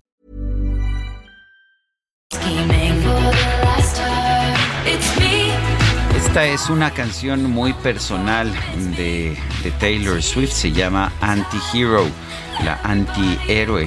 Es una canción eh, que fue el primer sencillo de su último álbum, Midnights, que se lanzó apenas el 21 de octubre de 2022. La propia Taylor Swift ha señalado que esta es una pues esta es una canción que habla de sus propias inseguridades, de sus ah, problemas eh, personales, eh, que señala todas aquellas cosas que odia de sí misma y de su lucha por no sentirse como una verdadera persona. Es Taylor Swift y Antihero ella misma lo ha dicho, es una de sus canciones más personales. Bueno, y en los mensajes, Luisa nos escribe esta mañana, la lección es terrible, ojalá entendamos, ni un diputado ni senador de Morena para el 2024, de otra forma seremos cómplices de la destrucción eh, dice esta persona de nuestro auditorio. Dice otra persona, la vergonzosa reprobación y consecuente degradación a categoría 2 de la auditoría hecha por la Administración de la Aviación Federal de Estados Unidos a la Autoridad Aeronáutica Mexicana, la FAC, requiere para su aprobación y recuperación una seria y profunda renovación de esta agencia en su estructura y procedimientos, además de una estrecha supervisión, vigilancia y auditorías externas, pero principalmente de personal directivo de alto nivel comprometido seriamente con mejorar la aviación en México, en lo que a esta autoridad compete, lo que no hemos tenido desde mucho tiempo atrás, si acaso a ver. Saludos Sergio Lupita, es Fernando Nava. Bueno, oye, para quienes eh, pensaban que en el Senado se podría parar la propuesta de reforma del presidente López Obrador, el eh, el, propio senador Ricardo Monreal ha señalado que la función del Senado como Cámara Revisora de la propuesta de reforma en materia electoral no implica detener o paralizar su proceso de aprobación, sino ayudar a pulir, limpiar y perfeccionar el contenido. O sea que ya hay una rendición. Eh, y eso es lo que vamos a ver. Tiene los votos el presidente, sí tiene los votos. ¿Son inconstitucionales las medidas? Sí lo son. Pero ellos están seguros de que su creciente mayoría en la Suprema Corte les permite incluso violar la Constitución. Bueno, y ahí es donde vamos a ver, ¿no? Que termina este tema de la reforma electoral. Son las 8 de la mañana con 37 minutos entre reclamos de justicia y la denuncia de un ganadero desaparecido. Familiares y vecinos de la comunidad de El Durazno del municipio de Coyuca de Catalán sepultaron a cuatro de las siete personas que fueron asesinadas este sábado por un grupo de hombres armados. Según la Fiscalía General del Estado, pertenecen a la organización criminal de la familia michoacana. Jacob Morales es periodista allá en Guerrero. Jacob, cuéntanos lo que hemos escuchado de, de lo que pasó en el Durazno es angustiante. Hay un, hay un video eh, que, que muestra la situación en que se oye, se oyen los disparos y la desesperación de la gente. ¿Va a quedar esto así o, cómo ves los avances que está haciendo la autoridad para tratar de detener a los responsables? Sergio Lupita, ¿qué tal? Buenos días al auditorio también que los escucha. Efectivamente, pues eh, eh, se está mostrando y se evidencia en los hechos justamente la falta de una estrategia de seguridad por parte del gobierno federal y del Estado también eh, sobre todo en la zona de la Tierra Caliente. Este hecho eh, de esta masacre que se da en esta escuela primaria donde fueron citados los vecinos de la comunidad del Durazno de Coyuca de Catalán por este grupo criminal eh, de la familia michoacana, según la información que ha dado a conocer la Fiscalía General del Estado de Guerrero, pues antecede a otro hecho que pasó el día miércoles, justamente en la cárcel de Coyuca de Catalán, ubicado eh, y que comparte instalaciones con el Palacio Municipal. Hasta ahí un comando armado llegó, desarmó a los policías que estaban, sacó a un eh, sujeto de nombre Samuel, quien estaba acusado de secuestro y quien es, eh, según la Fiscalía del Estado, lo relacionan como miembro de la banda de los tequileros.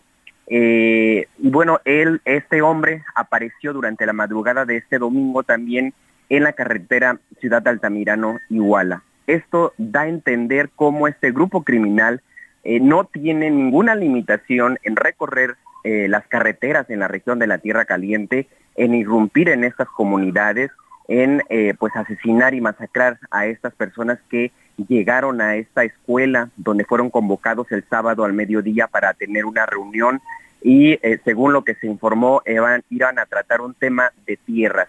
Pero ¿qué sucede en este contexto justamente en la región de la de la, de, la zona de la Tierra Caliente, pero sobre todo la sierra del estado de Guerrero. Es, eh, el Durazno está ubicado a siete horas de camino. Oye, Jacob, y además llama la atención que, que, es una comunidad bien pequeñita, ¿no? De, de 250 habitantes, tengo entendido esta información que tú nos compartías. Sí, efectivamente es una comunidad muy pequeña que junto con otras 113 comunidades estaban buscando, están buscando conformar un nuevo municipio por la misma situación de abandono y de tan retirado que se encuentran de la cabecera municipal. según la información que dio también la semana pasada el, secretario de la Defensa Nacional, Luis Crescencio Sandoval, en Guerrero en los últimos cuatro años se han destruido 65 plantillos de hoja de coca, sobre todo en la parte serrana, y en los últimos 15 días se habían detectado siete plantillos en la zona serrana. Eh, y bueno, aunado a esto, eh, según también la información que los vecinos nos han eh, dicho y nos han denunciado, es que esta agresión viene a partir de la conformación y del impulso que se, se le estaba dando a la creación de este nuevo municipio en la zona serrana de, Coyuca de Catalán, Ajuchitlán del Progreso, Tecpan de Galeana y Petatlán, justamente que se habían ya organizado en esa comunidad para poder criar. Eh, hay en esa zona 200 mil hectáreas, eh, pues prácticamente de selva, de cerros, y donde pues antes, en años atrás, se sembraba inervantes, a partir de, del programa Sembrando Vida, se comenzaron a cambiar estos por plantíos de aguacates y bueno, esa es la situación eh, que se vive justamente en esa zona. Las autoridades han señalado a dos eh, miembros de la familia michoacana directamente como responsables, Johnny y José Alfredo Hurtado Olascuaga, eh, y quienes justamente están identificados por la Oficina de Control de Activos Extranjeros del Departamento de Tesoro de los Estados Unidos eh, pues también como eh, eh, integrantes de este grupo criminal de la familia michoacana y a quienes sancionó justamente con la congelación de algunos activos. Bueno, pues lo que preocupa es esta situación en que parece que quien toma las decisiones por allá es el crimen organizado. Sobre todo también, Sergio Lupita, comentar que la gobernadora hasta este momento no ha dado la cara, únicamente se han conocido a través de boletines informativos de los hechos. Hay mucho reclamo de la población del Durazno al secretario de Seguridad Pública, Evelio Méndez, quien subió un día después y fue la primera autoridad que llegó, a pesar de que en la misma tarde del sábado que fue este ataque se informó que ya había eh, enviado eh, personal militar, la Guardia Nacional, la coordinación eh, para la paz del estado de Guerrero, sin embargo fue hasta el día siguiente, 24 horas después, que el secretario de Seguridad Pública llegó a la zona, recibió reclamos de las personas y fue entonces también cuando recogieron los cadáveres de sus, eh, eh, de sus seres queridos y de un menor de 11 años que fue justamente acribillado en esta escuela primaria y quienes ya, pues parte de ellos ya fueron sepultados en esta comunidad. comentar también que de las comunidades alrededores, vecinas del Durazno, pues la gente está comenzando a bajar de la sierra debido al temor también de que este grupo, según la información que los propios vecinos han, dado, se encuentran todavía en las cercanías, en los ejidos, en los cerros de eh, la sierra, de, la Tierra Caliente y sobre todo de esta zona de Coyuca de Catal.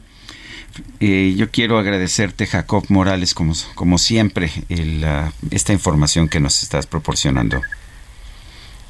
Muchas gracias a ustedes y estamos en contacto. Un abrazo, Jacob. Muy buenos días. Bueno, y vámonos a otro tema también importante. Eh, resulta que está el eh, repunte de los contagios por influenza y también por COVID. El doctor Francisco Moreno, médico internista y especialista del ABC, ha pedido extremar precauciones durante esta temporada invernal. Y Francisco Moreno, Paco Moreno, como siempre, gracias por conversar con nosotros. Buenos días. Buenos días, Sergio Lupita, un gusto estar con ustedes. Oye, pues ya muchas reuniones, la gente comprando sus obsequios y todo lo que se necesita para estas fiestas de fin de año. Este, ya no muchos traen el, cubrebocas em, y ya todo el mundo anda muy relajado. ¿Tú cómo ves? Pues mira, hay un aumento en el número de casos de influenza que no se veía desde el 2016 y esto es porque pues eh, los últimos dos años habíamos tenido mucho cuidado para tratar de no enfermarnos de COVID y eso también te protege contra influenza. Y por otro lado, pues ha empezado el repunte de COVID, siendo este un virus respiratorio algo esperado, no, no significa que haya una nueva subvariante peligrosa ni nada, pero se comporta como un virus respiratorio. Entonces, si aprendimos en los últimos tres años que usando cubrebocas, ventilar espacios, evitar aglomeraciones, nos protege, pues hay que hacerlo, sobre todo aquellos que son vulnerables, aquellos que son mayores de edad, que tienen alguna enfermedad, porque estamos teniendo pacientes que llegan al hospital incluso con coinfecciones, que quiere decir eso que al mismo tiempo tienen influenza y COVID, y eso pues evidentemente complica los cuadros. Eh, ¿Estamos viendo incrementos en la mortalidad o son nada más ah, hospitalizaciones o, casos de contagio? Pues eh, realmente la mortalidad se ha mantenido en el punto 6% para COVID y punto 3% para influenza, lo cual pues es lo que eh, se ha presentado ya desde hace aproximadamente un año con COVID. El problema en México es que seguimos sin tener los antivirales, no hay buenos refuerzos, los niños menores de 5 años no están vacunados, los que están entre 5 y 12 solamente el 60%, y pues eh, no, no, no encontramos refuerzos en ningún lado. Entonces, esto pone a la población mexicana en un mayor riesgo de que haya más pacientes que tengan complicaciones en un momento en donde pues lo que queremos es ya evitar tener hospitalizaciones y muertes. Sí hay desafortunadamente algunos casos que por pues el mal estado inmunológico del paciente de defensas evolucionan mal y fallecen. Entonces, va a haber algunos que son vulnerables, se contagian, muchos de ellos ni siquiera porque eh, se expusieron, sino porque se expuso la gente que vivía con ellos, y esos son los que queremos evitar, queremos cuidar a los que son vulnerables. Eh, Paco, em, ¿qué, nos sugieres ya para estas fechas? Muchas personas pues tienen los brindis, tienen las reuniones. Eh, ¿Qué nos sugieres? Eh, ¿Seguir usando el cubrebocas o, ventilar el espacio? ¿O qué hacemos? Yo creo que hay que, uno, primero conocerte a ti mismo, saber si eres una persona de riesgo o no y la segunda también es saber si vives con alguien que tiene riesgo, porque muchos jóvenes pues no tienen riesgo, pero viven con eh, personas eh, mayores o con personas que están enfermas y que pueden contagiarlo. Segundo, en los lugares en donde hay aglomeraciones usa cubrebocas, sobre todo si son espacios cerrados, ventilar espacios y pues las fiestas eh, en esta época, ojalá somos seres sociales, pero nos toca ser responsables y no hay mejor cena que la que se hace con la familia pequeña que además cuidamos la salud de los que van y de esa forma no solamente se disfruta la fiesta, sino se, se evitan tragedias posteriores a la fiesta, que desafortunadamente ha sido lo que ha pasado en los últimos dos años. Pues sí, tienes razón. Francisco Moreno, muchas gracias, muy buenos días. Buenos días y a seguirnos cuidando. Claro que sí, gracias. Es Paco Moreno, médico internista e infectólogo del Hospital ABC.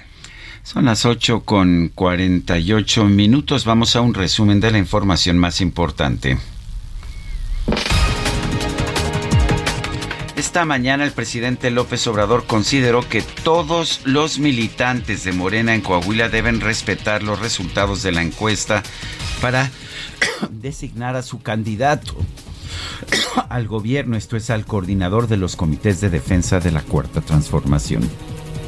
Se decidió por encuestas. Yo estoy totalmente de acuerdo con ese método. Y eh, creo que el que participa en una encuesta tiene que aceptar el resultado.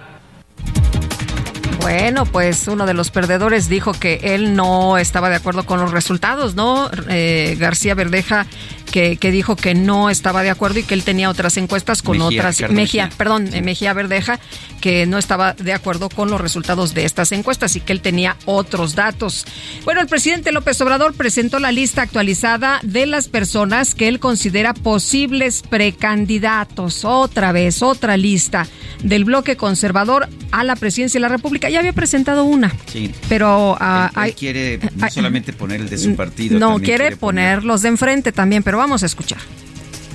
Alejandro Moreno es el sí. Beatriz Paredes también ella lo expresó. Carlos Rodríguez Mola, a ese lo están promoviendo, fueron los que todos somos Loret, ¿no? Medina Plasencia es del PAN. Claudio X González, ese es activísimo. Está convocando para hoy o mañana otra manifestación. Ese sí quiere. Chumel, no sé, ¿eh? Damián Cepeda, ese sí quiere, es del PAN. Dante Delgado no sé si lo ha expresado, Demetrio Sodis no sé, Ni puede ser, Diego Fernández no creo, Álvarez y Casa sí, pero son de los que andan buscando seguir ahí en las pluris. Alfaro no creo, Miguel Enrique de la Madrid sí, es un eh, personaje que sí tienen problemas los del bloque conservador para sacar candidatos. Bueno, pues esto es lo que anda el presidente López Obrador. Estas son sus preocupaciones y sus prioridades, mientras que hay pues temas, como usted sabe, que padecen todos los días ciudadanos, como la violencia, el desempleo o la falta de medicamentos, entre muchos otros. La titular de la Secretaría de Educación Pública, Leticia Ramírez, designó al ex dirigente panista Manuel Espino como nuevo director general del CONALEP. Sí, Manuel Espino, como lo ve usted, dirigente, eh, director general del CONALEP, es el político expanista que dijo que había que hacer un acuerdo con el crimen organizado. Pues sí. Oye, y además es administrador de empresas, es empresario, es eh, político en el CONALEP, híjole. Pues este no, como que no se me hacía en el CONALEP. Tiene 100% de, de lealtad porque capacidad no le vemos por ningún lado. Bueno, y el gobierno de Colombia y el Ejército de Liberación Nacional anunciaron que México va a ser la sede de su segundo ciclo de negociaciones de paz en enero del 2023. El expresidente de Perú, Pedro Castillo, aseguró a sus simpatizantes que no ha dejado el cargo calificó como usurpadora a la actual mandataria de su país, Dina Boluarte. El presidente de Ucrania, Volodymyr Zelensky, pidió a los países del grupo de los siete enviar más armas y gas a su país ante el riesgo que representa la llegada del invierno con una infraestructura energética dañada por los ataques rusos.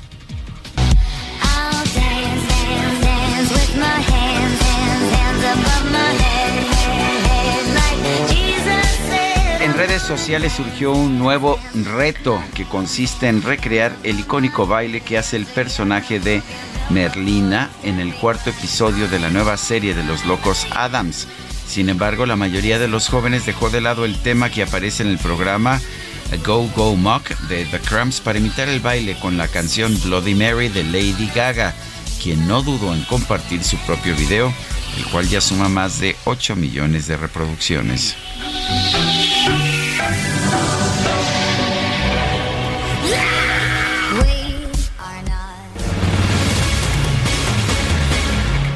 Bueno, ya aquí nuestros compañeros están practicando el bailecito para subirlo también a sus redes. Oye, estudi Ay, adelante con la información.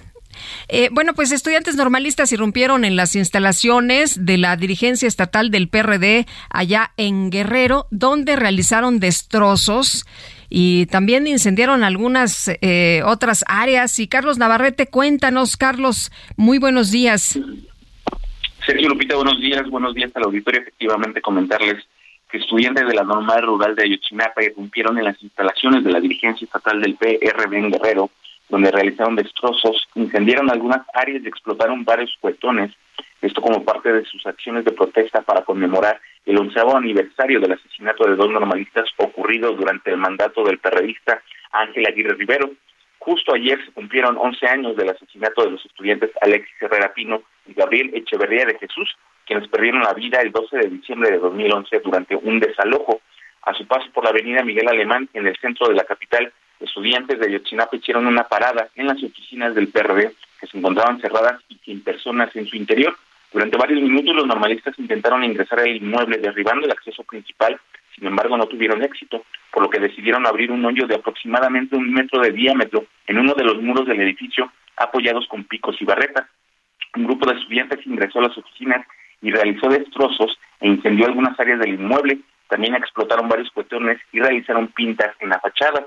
Comentarles que cada año los normalistas irrumpen en las oficinas del PRD por ser el partido que llevó al poder a Ángel Aguirre, quien gobernaba el Estado cuando fueron asesinados los dos estudiantes en autopista, por lo que exigen que sea encarcelado por este crimen y también por la desaparición forzada de otros 43 jóvenes ocurrida en septiembre de 2014. Así que un reporte. Buenos días. Gracias, Carlos Navarrete. Son las 8 con 54 minutos. Nuestro número para que nos mande mensajes de WhatsApp es el 55 2010 96 47. Vamos a una pausa y regresamos.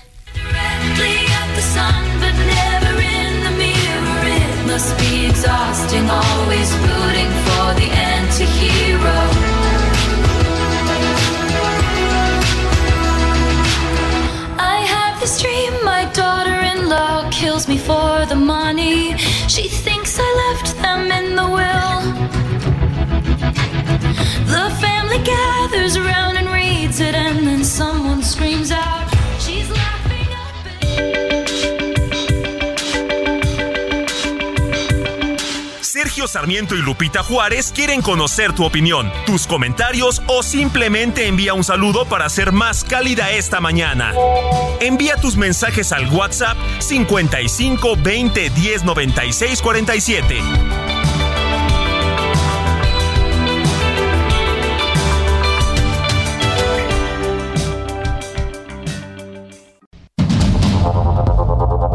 Continuamos con Sergio Sarmiento y Lupita Juárez por el Heraldo Radio.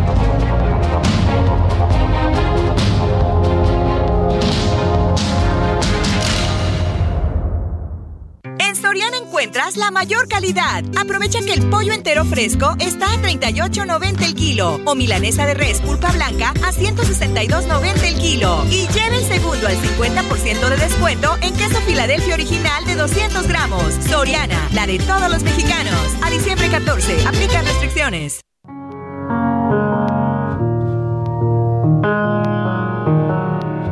I can see you standing, honey, with his arms around your body, laughing, but the joke's not funny at all. And it took you five whole minutes to pack us up and leave me with it, holding all this love out here in the hall. I think I've seen this film before, and I didn't like the ending. You're not my homeland anymore. So what am I defending now? You were my town, now I'm in exile, seeing you out. I think I've seen this film before.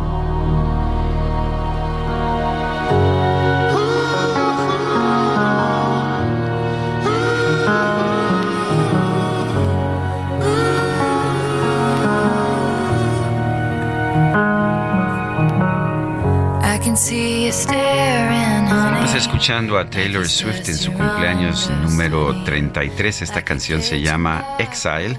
Es de uno de los dos álbumes que publicó durante la pandemia de 2020. Esta se llama Exile y la acompaña la banda estadounidense Bon Iver con el eh, cantante el cantante Justin Vernon con una voz profunda de barítono que me parece impresionante. Y bueno, me parece que es una de las canciones más hermosas del álbum Folklore.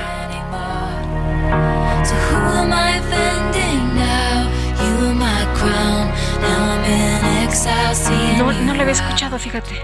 Es muy buena. Está, todo el álbum es excelente. Son dos álbumes que hizo Folklore y el otro se llama. ya no me acuerdo cómo se llama el otro, pero fueron dos álbumes que hizo durante la pandemia y este de Folklore lo he escuchado varias veces. Me ha parecido realmente extraordinario. Bueno, vámonos a los mensajes. Noemí nos dice buenos días, Sergio Lupita. Es muy preocupante lo que escuchamos sobre el plan B de AMLO. Como ciudadanos, ¿qué podemos hacer para evitarlo? Desafortunadamente, si esto se aprueba, ya no podremos expresarnos libremente en las urnas. Que tengan buen día y muchos saludos. Dice Laredo Smith, escritor desde McAllen, Texas, eh, pasando lista y atento a sus excelentes comentarios y críticas. Segundo día del puente Guadalupe Juárez. A ver si aguantamos, ¿eh? A ver si aguantamos. Bueno, dice, eh, sí, eh, casi todos olvidan que AMLO necesita el dinero que le quita al INE desesperadamente para poder seguir repartiendo dinero en becas, en pensiones, en favores a quienes lo apoyan, que es lo que lo mantiene con popularidad alta. Pues decía, ¿no? Que es una popularidad subsidiada precisamente por estas prestaciones que da. Son las nueve de la mañana con cuatro minutos. El gobernador de Oaxaca, Salomón Jara, confirmó la participación del delegado regional de Fonatur Huatulco, Ramón Sinova Solís, en actos relacionados con el llamado cártel del despojo. Karina García, cuéntanos. Así es, Sergio Lupita, muy buenos días. Efectivamente, el cártel del despojo ha dado mucho de qué hablar y en este sentido el gobernador de Oaxaca, Salomón Jara Cruz, se refirió a esta situación e hizo pública la participación del delegado, del delegado regional de Fonatur en Huatulco, Ramón Sinova Solís, en actos relacionados con estas prácticas, en donde pues se ha dado a conocer que eh, muchas personas sufrieron por el despojo de sus tierras. Con ello, el mandatario estatal confirmó algunos señalamientos realizados por habitantes de la región de la costa contra el funcionario federal, por lo que aseguró que su administración a través de la Consejería Jurídica dará seguimiento a este y otros casos. Que se oiga bien y muy claro que vamos a revisar estos permisos que se dieron y vamos a revisar estos casos, reiteró el gobernador del estado. Y es que Sergio Lupita Auditorio Sinova Solís ha sido acusado del despojo de tierras para venderlas a altos costos a aquellos empresarios que pretenden invertir en el destino turístico de playa en Huatulco. En este sentido, el gobernador del estado reveló también que uno de los notarios involucrados en estas prácticas, del cual se limitó a dar su nombre, eh, y también involucrado en este cártel del despojo, ha iniciado con la devolución de tierras a los verdaderos dueños para evitar ser, sancionado por el hecho. Y es que déjenme comentarles también rápidamente que el gobernador anunció que enviará al Congreso del Estado pues esta nueva ley de notarías para evitar estos y otros actos de corrupción. Del mismo modo, señaló que enviará la ley de revocación de mandato para someterse al mismo en tres años de su gobierno y que sea el pueblo que decida su permanencia en el cargo.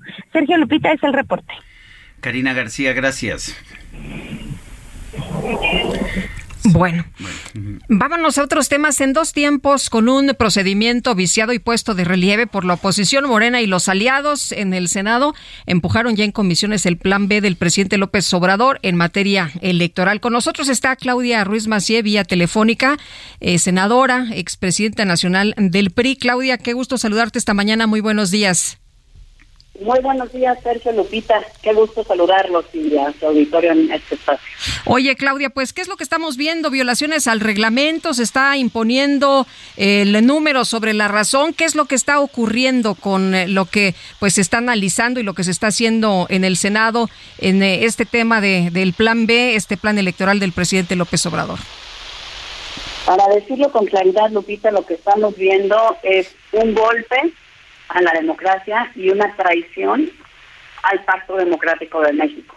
Morena, saltándose como acostumbra todas las tradiciones legales y constitucionales, pero también todas las formas políticas en la construcción de, de leyes electorales, está imponiendo una reforma desde el poder, para el partido en el poder, obviando y marginando a las oposiciones que representamos la pluralidad política del país y básicamente cambiando todas las reglas del juego antes de una elección presidencial para favorecer a sus candidatos, para que los funcionarios de Morena puedan intervenir flagrantemente en eh, las elecciones y que el árbitro no los pueda castigar. Están poniendo en riesgo incluso eh, pues cosas tan elementales que le dan confianza a los mexicanos de que podemos tener elecciones confiables, justas,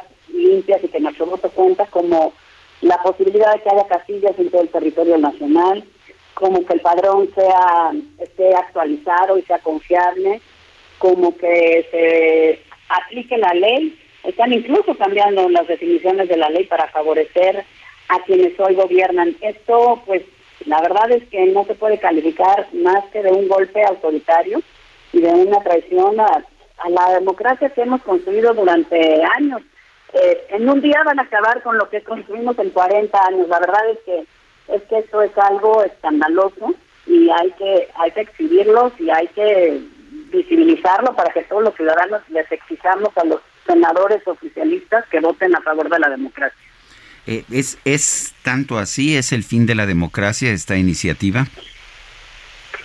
Sergio, no es el fin de la democracia, es que es un retroceso autoritario, es un retroceso democrático, porque lo que hacen es em, debilitar a tal punto las capacidades del INE eh, como árbitro, pero también como organizador de las elecciones, eh, que se pone en duda que se pueda, como yo decía, instalar casillas, al eliminar el servicio, digamos, profesional de carrera electoral, lo que hacen es eh, establecer un esquema prácticamente de outsourcing, pero eliminan a todo este cuerpo especializado, independientemente de que esté en la Constitución y es inconstitucional lo que están proponiendo, a un cuerpo especializado que día con día es el que está encargado de eh, generar las condiciones para que cuando llegan los procesos electorales se puedan instalar las casillas, se puedan eh, emitir eh, las credenciales del elector oportunamente,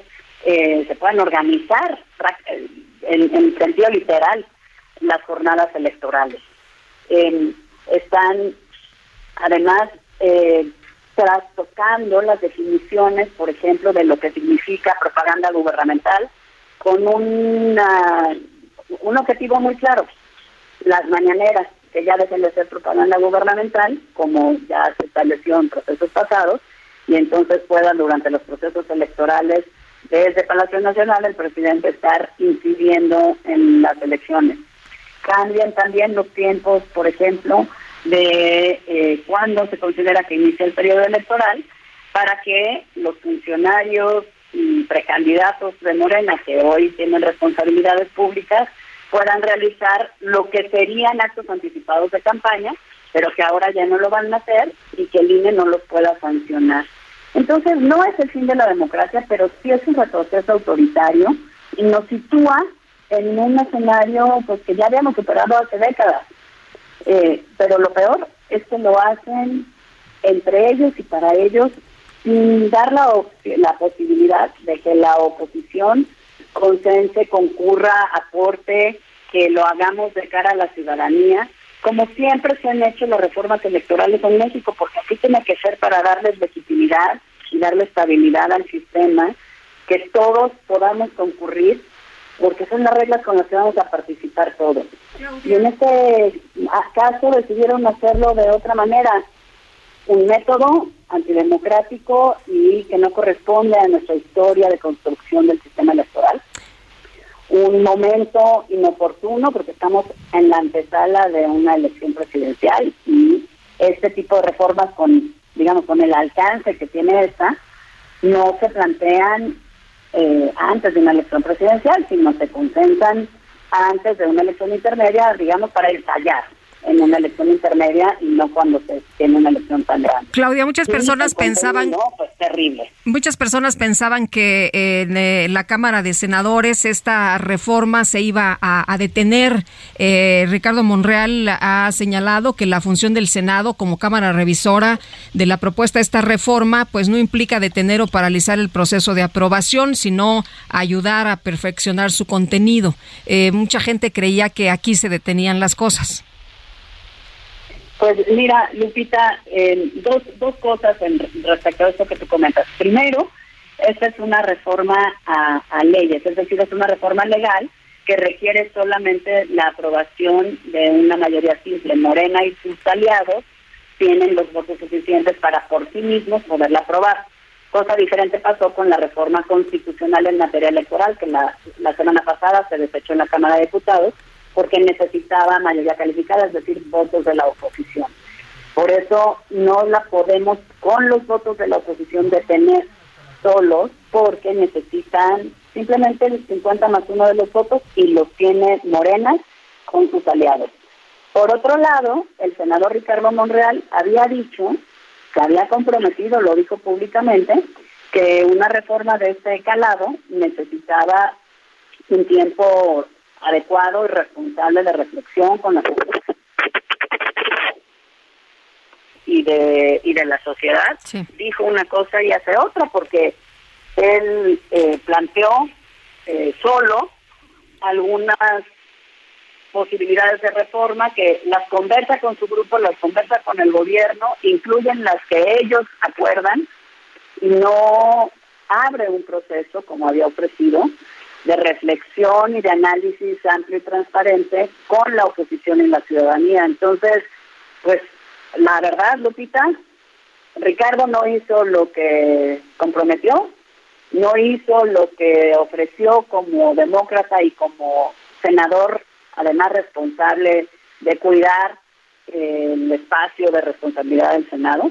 Y la oposición pues haremos lo que tenemos que hacer, votar en contra, argumentar, presentar los recursos legales y constitucionales que están a nuestro alcance, pero sobre todo levantar la voz acompañada a la ciudadanía en esta exigencia de voto democrático por parte de los senadores del oficialismo y de eh, pues también exigirle a la Suprema Corte en su momento que resuelva los recursos que habremos de plantear con oportunidad que no los guarde en el cajón. Muy bien. La lucha pues no termina ahí, ¿no? Pero pero sí hay que levantar la voz y, y visibilizar lo que está haciendo Morena.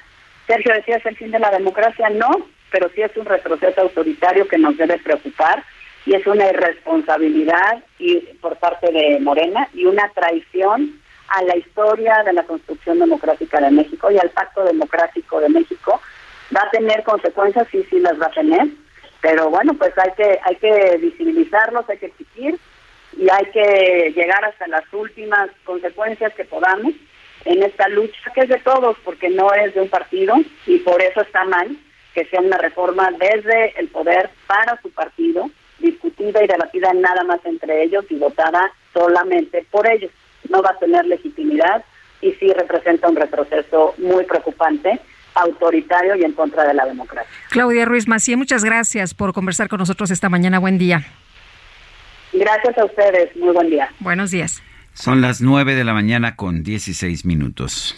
Lo mejor de México está en Soriana. Aprovecha que el aguacatejas está a 21.50 el kilo. Sí, a solo 21.50 el kilo. Y la uva blanca sin semilla a 54.90 el kilo. Sí, a solo 54.90 el kilo. Martes y miércoles del campo de Soriana. Solo 13 y 14 de diciembre. Aplican restricciones.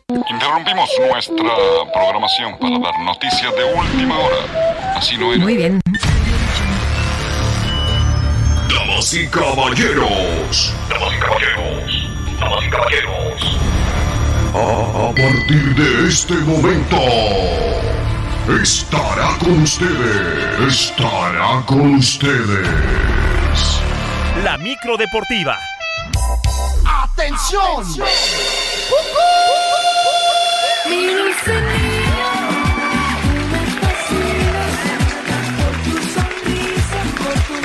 No, bueno. Ya está, ya está aquí con nosotros, ya lo escuchó usted. Muy La enfiestados, muy enfiestados. Y Julio Romero allá al volante. Julio, ¿cómo estás? Buenos días. Muy bien, muy bien, querido Sergio Lupita, amigos del auditorio, qué placer saludarles. Eh, Oye, qué buen ambiente hay en esa micro. es ¿eh? que ya, ya saben que para nosotros el fin de semana empieza el lunes.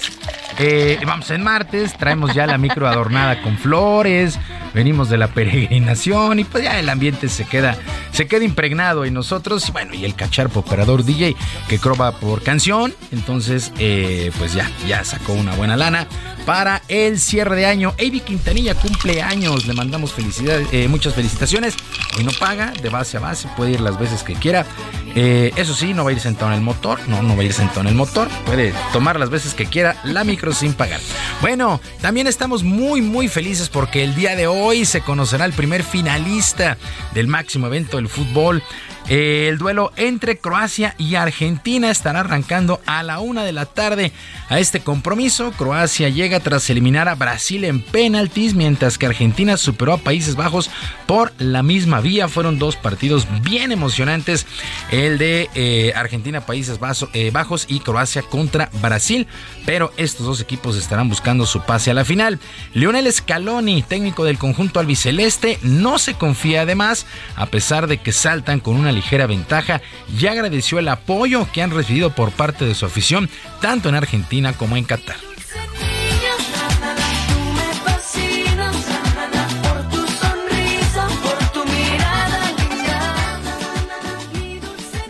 Y, este equipo juega, juega por ellos, para ellos, juega para sus familiares, juega para la gente y, y estamos eternamente agradecidos de- de- de- del hincha argentino, del que hizo un esfuerzo bárbaro, porque todos sabemos lo que cuesta venir acá, y del que está en Argentina viendo y sufriendo los partidos. Esperamos, como siempre digo, dar el máximo y después diremos que, bueno, el tiempo dirá qué pasará en estos, en estos partidos.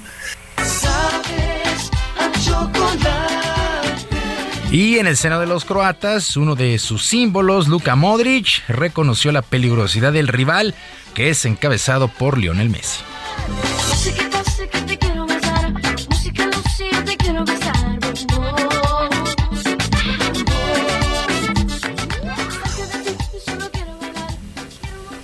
Sí, hemos jugado contra Argentina el último mundial, hemos ganado, hemos hecho bien, pero lo que veo ahora, un equipo muy bueno, me parece más fuerte que hace, hace unos años. Eh, tienen un, un grupo me parece que crearon un grupo muy fuerte con eh, Messi en cabeza, que es jugador diferente, pero están como más unidos. Pues una de la tarde, Argentina contra Croacia, imperdibles ya las dos semifinales allá en Qatar. Y a dos semanas de que fue internado, el ex astro brasileño Edson Arantes de Nacimiento Pelé tuvo una mejoría de la infección respiratoria, pero no se sabe en qué fecha podría eh, ser dado de alta del hospital Albert Einstein.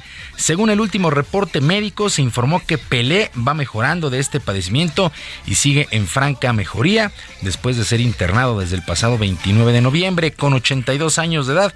Pelé sigue también con su tratamiento de cáncer de colon, se reporta estable y con signos vitales sin complicaciones. Pues mucha, mucha suerte para Pelé. Ojalá salga pronto ah, del hospital. Eh, pasó momentos complicados sin lugar a dudas y arrancó la actividad de la pretemporada en el fútbol mexicano con empates sin goles entre Necaxa y Cruz Azul en el Estadio Nemesio 10 dentro de la Copa por México. Debido a la pausa por el evento en Qatar, el ritmo de ambos equipos fue lento con escasas llegadas y emociones para los aficionados, los pocos aficionados que se dieron cita en las gradas. Por su parte, en el otro duelo, en el grupo B, el Atlas y el Santos Laguna también corrieron con la misma suerte y empataron sin goles. El día de hoy a las 7 de la noche, Pumas se estará midiendo al Toluca y Tigres contra Mazatlán a las 9, torneo de pretemporada, la Copa por México. El torneo de clausura arranca el próximo 6 de enero. Y llegó a su fin la semana 14 en el fútbol americano de la NFL con el clásico lunes por la noche que fue ganado por los Patriotas de Nueva Inglaterra 27 a 13 sobre los Cardenales de Arizona. Mac Jones lanzó 235 yardas, sufrió una intercepción pero no lanzó pase de anotación. Colt McCoy 246 yardas, una intercepción y tampoco lanzó pase a las diagonales. Es de llamar la atención que este duelo que termina 27-13 pues ninguno de los dos mariscales de campo lanzó pase de anotación. Con este, con este resultado, Nueva Inglaterra, 7 triunfos y 6 descalabros. Los Cardenales 4 y 9 ya en la recta final de la temporada regular en el fútbol americano de los Estados Unidos. Y justamente el Comité Olímpico de este país de los Estados Unidos recibió una carta por parte del COI informando que el velocista Vince Matthews puede regresar a unos juegos luego de sus discretas protestas contra el racismo en los Juegos de Múnich 72. Matthews ganó la medalla de oro en los 400 metros y junto con su compañero Wayne Collett, que ganó la plata, cruzaron sus brazos durante el himno estadounidense en la ceremonia de premiación. Luego de este acto, Ivory Brundage, presidente del Comité Olímpico en ese momento, decidió remover a los atletas de por vida, pero se decidió cambiar de opinión. Pues Matthews, actualmente tiene 75 años, mientras que Collett falleció en el 2010. Qué cosas de repente alcanza uno a ver. Pero bueno, a final de cuentas se restablece la, el vínculo entre eh, Matthews y el Comité Olímpico Internacional. Y para finalizar, actividad en el básquetbol de la NBA, resultados que llamaron la atención el día de ayer. Los Clippers de Los Ángeles vencieron 107-86 a los Celtics de Boston, los Nets de Brooklyn 112 a 100 sobre los Wizards de Washington, los Mavericks de Dallas 121 a 114 sobre el Thunder de Oklahoma, mientras que los Blazers de Portland 133 a 112 sobre los Timberwolves de Minnesota. Como está el asunto en la conferencia del Este.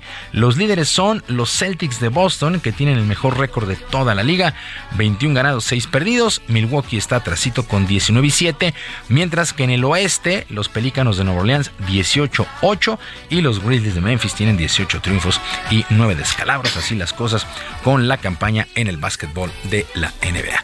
Sergio Lupita, amigos de la auditorio, la información deportiva este martes, que es un extraordinario día para todos. Gracias Julio Romero y nosotros nos vamos a una pausa. Regresamos.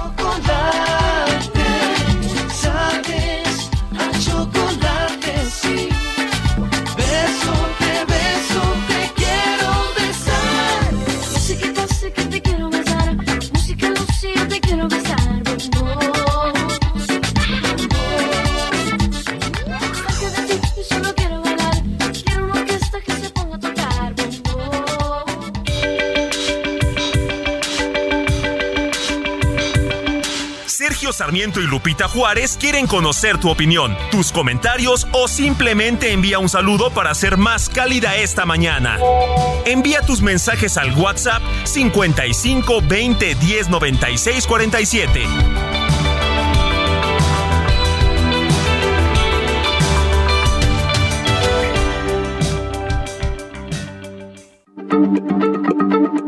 Heraldo Radio, la H se lee, se comparte, se ve y ahora también se escucha.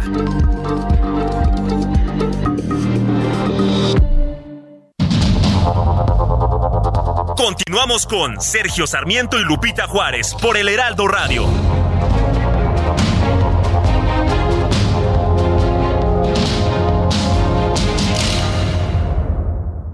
Entrega inmediata de una Ford Expedition Limited 2022 o de una Ford Expedition Max 2022, ambas de nivel blindaje 5, unidades exclusivas para México. Visítanos en Fort Andrade, Calzada de la Viga, 1880, Mexicalcingo, Ixtapalapa, código postal 09099, Ciudad de México. O llama al 552128 4071. Gastrolab, historia, recetas, materia prima y un sinfín de cosas que a todos nos interesan.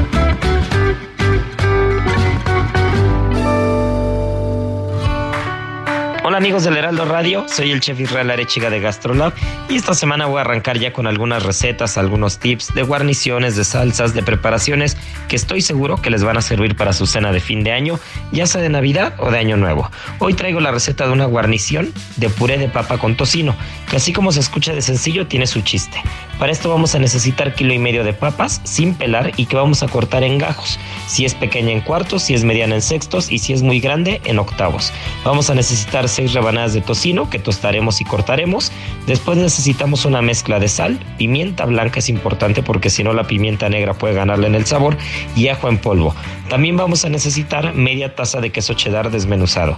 Una vez que escojamos el queso cheddar, si tenemos oportunidad de probarlo u olerlo, vamos a elegir el que tenga el sabor más intenso para que no se pierda con la papa y con la pimienta. Ahora sí, la receta, ya saben que hay que ir a gastrolabweb.com y de la mano nos van a llevar para hacer esta receta espectacular.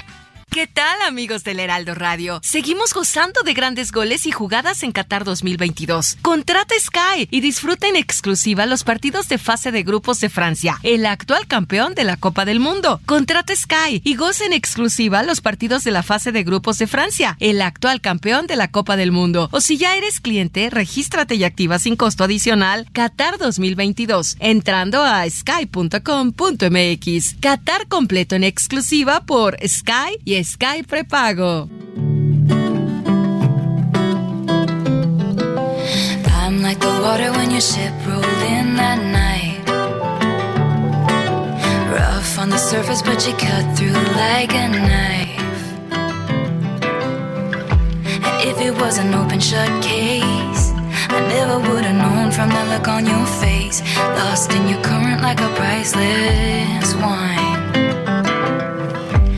More that you say, the less I know. Wherever you stray, I follow. I'm begging for you to take my hand, wreck my plans. That's my man.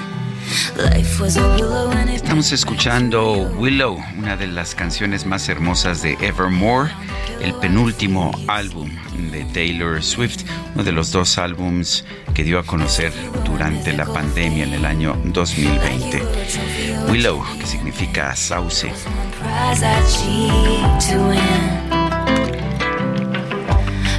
Ciertamente, estos sauces llorones. Oye, este nos dice una persona al auditorio, Arnold, buenos días, Lupita Juárez y Sergio Sarmiento. Qué bien comenzar la diaria jornada con ustedes. Con Morena no ganamos para cínicos y tranzas. Hace 15 días nos llevaron a Toluca a echarle porras a cierta senadora de la 4T, Chairo, por un día, por módicos 300. Desayuno, comida y chesco. La pregunta de a cómo no la encuesta o mejor el dedazo de Coahuila. Pues qué mal, ¿no? Dice otra persona, muy buenos días, mi nombre es Miguel Solís, en lugar de estar viendo cómo destruir instituciones, el presidente y los diputados de Morena deberían de estar corrigiendo la estrategia de seguridad para proteger a la gente. ¿Cuántos pueblos no están como el Durazno, azotados por la delincuencia y nadie hace nada? Eso sí da tristeza. Y Sergio Lupita, referente a los vergonzosos diputados, se supone que ellos son la voz del pueblo, pero si solo son los lambiscones del presidente que a todo le dicen que sí, pues mejor ahorremos esos sueldos. A fin de cuentas, se hace lo que el señor presidente quiere. No necesitamos diputados mudos de la voz del pueblo, es lo que nos dice Manuel Blanco. Son las 9 de la mañana con 35 minutos. En Soriana, esta Navidad lo damos todo. Lleve el aceite Nutrioli de 850 mililitros a 30 pesos con 150 puntos. O arroz extra precisísimo de 900 gramos a 16.90. Sí, arroz extra precisísimo a 16.90. Soriana, la de todos los mexicanos. A diciembre 14, aplica restricciones. Bueno, se ha registrado un número creciente de muertes en Perú con las manifestaciones en contra del nuevo gobierno de la presidenta Dina Boluarte. La organización Amnistía Internacional ha señalado que las autoridades peruanas deben abstenerse de hacer un uso excesivo de la fuerza para responder a estas manifestaciones y deben garantizar los derechos a la protesta pacífica y la libertad de expresión. Marina Navarro, directora ejecutiva de Amnistía Internacional Perú está en la línea telefónica. Marina Navarro, gracias por tomar nuestra llamada.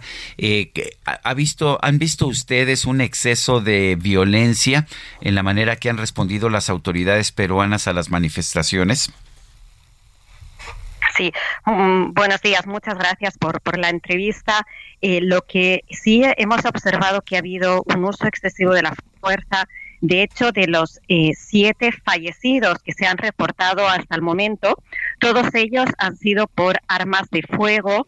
Entonces, sí estamos viendo que ha habido un eh, uso de eh, perdigones, se ha disparado directamente al, cuerpo o, a la cabeza y también hemos visto cómo se ha disparado directamente hacia el cuerpo gases lacrimógenos. ¿no? Entonces, eh, vemos que lamentablemente el número de fallecidos y de heridos eh, va en aumento por esta escalada de violencia y sí estamos viendo que ha habido un uso excesivo de la fuerza en varios casos. Marina, y lo cierto es que pues todo el mundo tiene derecho a la protesta, ¿no? A expresarse.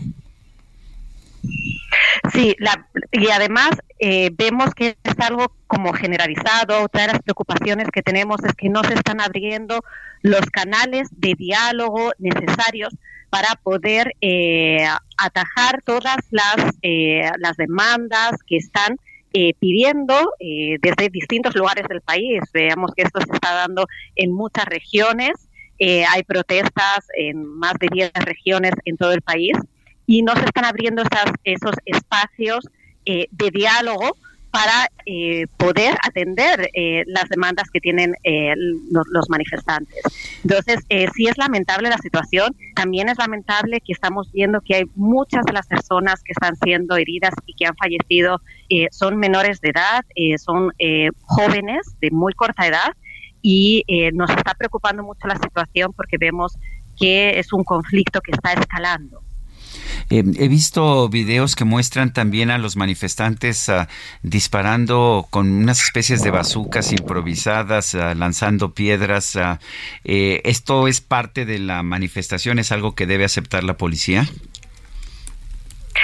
Lo que obviamente el derecho es a la manifestación pacífica, sí hay algunos actos de violencia y lo que la policía tiene que hacer con un uso proporcional no de la fuerza no estamos diciendo que no se pueda utilizar sino que tiene que ser un uso eh, legítimo un uso necesario y proporcional eh, de la de la fuerza.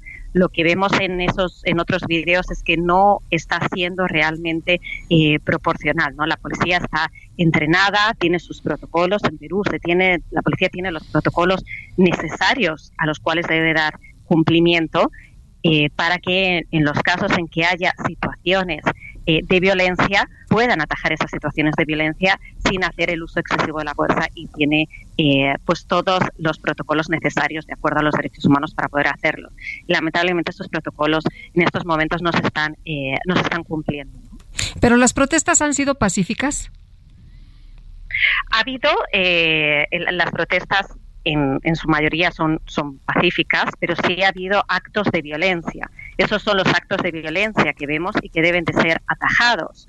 ¿no? Entonces, eh, eso es un poco lo que, lo que estamos viendo. Lo que está ocurriendo en estos momentos es que ante la represión de la policía, lo que está haciendo es que se está incrementando ¿no? Eh, la, la violencia precisamente como respuesta a estas intervenciones eh, policiales. Entonces, por eso es este llamado a que por supuesto, para empezar, para que las protestas sean pacíficas, pero definitivamente a las autoridades para que tengan eh, las vías de diálogo y a la policía para que se atenga estrictamente a los derechos humanos y al uso de la fuerza de manera proporcional y, estricto, sin disparar directamente al cuerpo y eh, utilizando solo los medios necesarios en los casos que sean necesarios para ese momento, ¿no? Aislar esos espacios de, violencia y atajarlos y permitir eh, la protesta pacífica que es un derecho legítimo que se tiene que dar. Además, debemos recordar que en estos momentos algo que nos preocupa, porque estamos pidiendo que se tengan que investigar estos hechos, que se investiguen lo que ha ocurrido con todas las personas que han fallecido. Los fallecidos han sido todos civiles, eh, han sido por armas de fuego eh, pero que, se, que todos los actos de violencia deben ser investigados, porque también debemos ver que ha habido policías que han sido heridos, con lo cual todos estos actos deben ser eh, investigados de una manera eh, pronta y de una manera oportuna.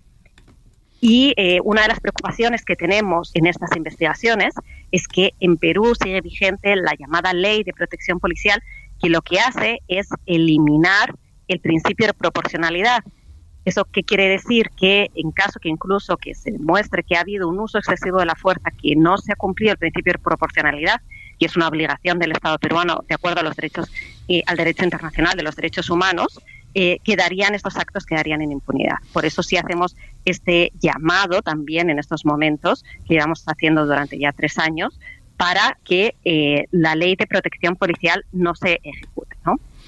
Marina Navarro, directora ejecutiva de Amnistía Internacional Perú, gracias por conversar con nosotros. Muchísimas gracias a ustedes por seguir la situación en, en, Perú, que realmente ahora mismo está siendo eh, pues una situación que hemos pasado de una crisis política a una crisis de derechos humanos muy grave. Muchísimas gracias. Gracias. Son las 9 de la mañana con 42 minutos. En Soriana, compra uno y el segundo al 50% de descuento en todas las salchichas de pavo food empacadas y en alimento seco para perro de las marcas Campeón, Beneful y Mainstay. Sí, lleva el segundo al 50% de descuento. Soriana, la de todos los mexicanos. A diciembre 14, aplican restricciones. Bueno, y vamos a platicar con Alejandra del Moral, coordinadora por la defensa del Estado de México, del PRI. Y Alejandra, qué gusto saludarte esta mañana. ¿Qué tal? Buenos días. Hola, ¿cómo están? Muy buenos días, qué gusto saludarlos. Muy bien, pero ustedes cómo andan? Cuéntanos del trabajo que se está haciendo hasta este momento y los avances en la negociación para la conformación de la alianza.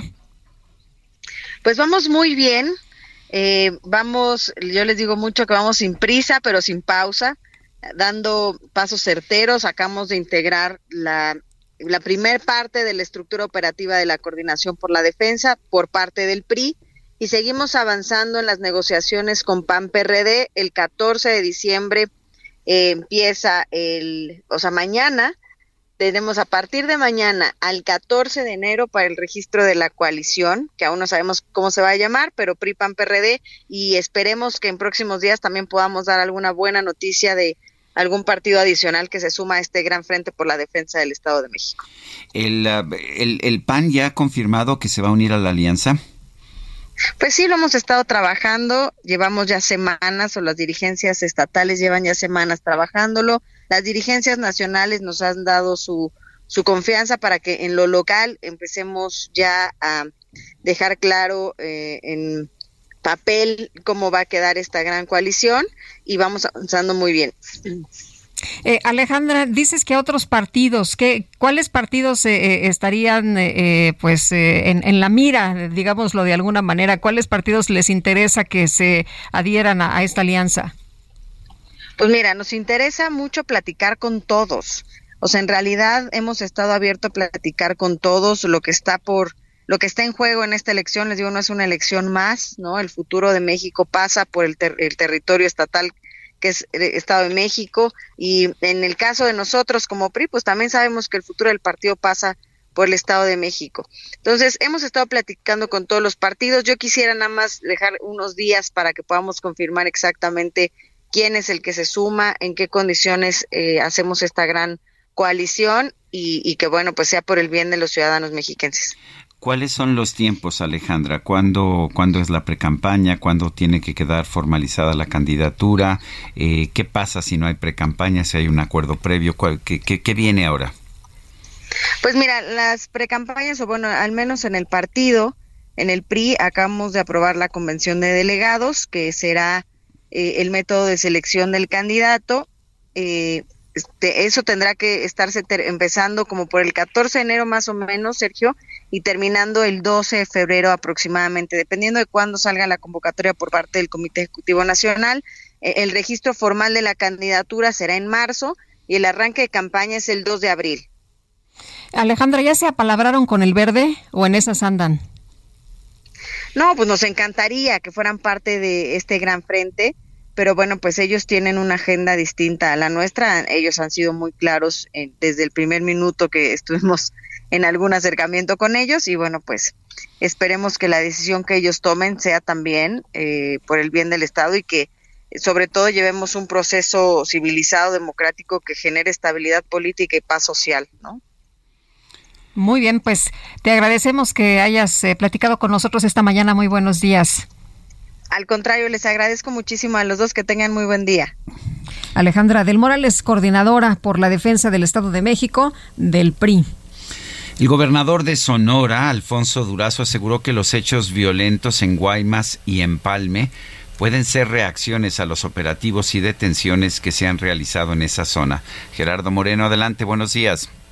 Hola, ¿qué tal? Qué gusto saludarlos desde Sonora, donde les platico que los hechos violentos que ocurrieron en Guaymas y en Palme durante el fin de semana pasado, donde se incendiaron seis negocios y hubo varios disturbios, pueden estar relacionados a los operativos coordinados que se realizan en la zona y que han resultado en la detención de varias personas relacionadas con bandas del crimen organizado, así lo aseguró el gobernador Alfonso Durazo Montaño.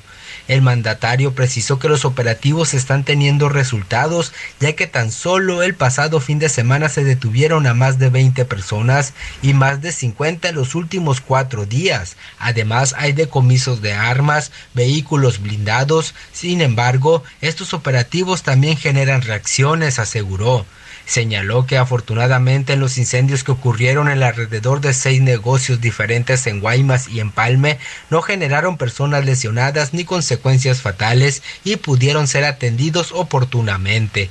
Precisó que ya tienen algunas personas detenidas directamente relacionados con estos hechos violentos y se informará a detalle durante este día martes cuando se realice la conferencia de prensa semanal.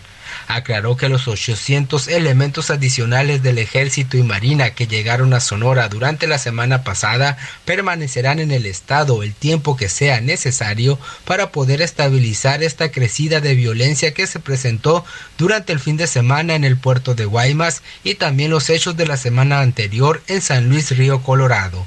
Ese es el reporte. Muy buenos días. Gerardo Moreno, muchas gracias por esta información. Y vámonos ahora con Javier Ruiz. Hola Javier. Hola Lupita, Sergio, ¿qué tal? Excelente mañana.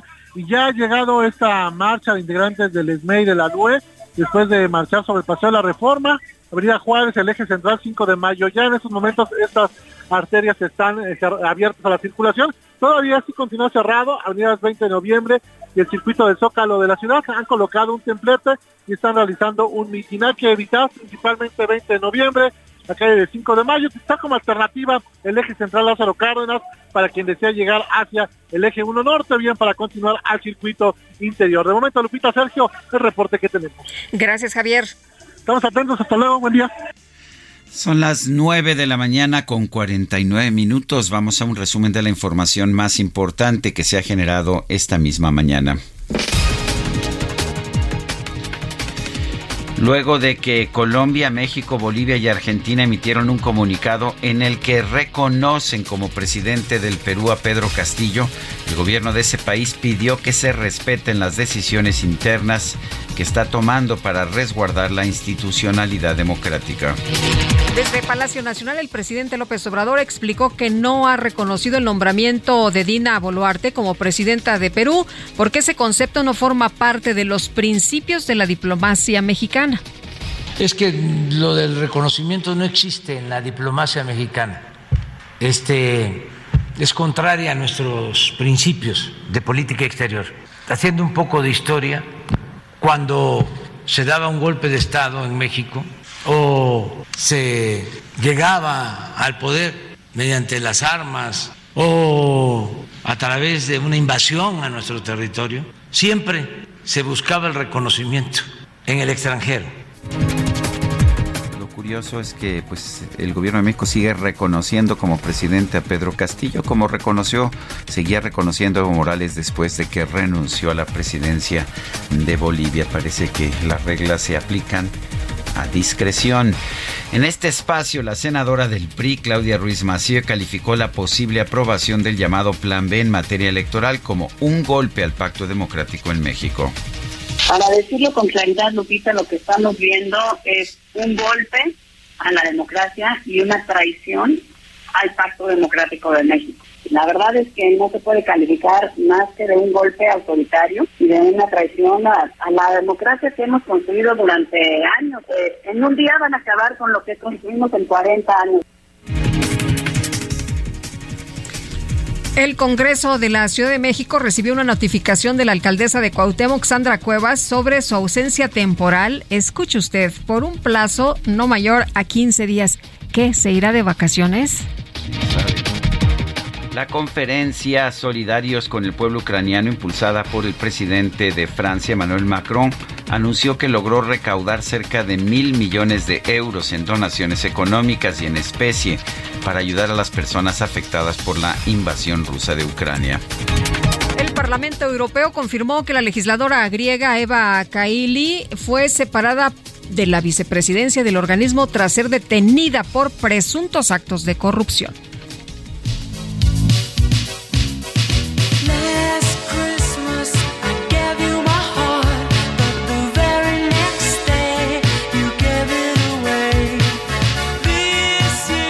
Pues Spotify anunció que Last Christmas, el famoso tema del dúo británico Wham, conformado por George Michael y Andrew Ridgeley, llegó esta semana a mil millones de reproducciones, con lo cual se coloca como la segunda canción navideña más escuchada en la historia de la plataforma.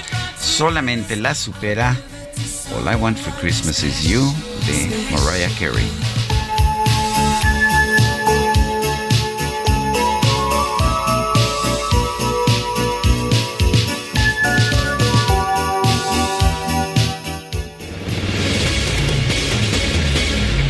Qué buenas rolitas, así que a seguirlas escuchando en estas Navidades y ya nos vamos, ¿no? Ya nos vamos, Guadalupe. ¿Qué crees? Son las 9 de la mañana con 53 minutos. Pues que la pasen todos muy bien, disfruten este día y nos escuchamos mañana a las 7 en punto. A las 7 en punto, aquí estaremos y lo dejamos mientras tanto con una probadita de Cardigan, una de las canciones del disco Folklore de Taylor Swift, uno de sus últimos discos. De hecho, fue el primero que sacó durante la pandemia. Cardigan, que es el nombre de una especie de suéter. Nos escuchamos mañana. Gracias de todo corazón.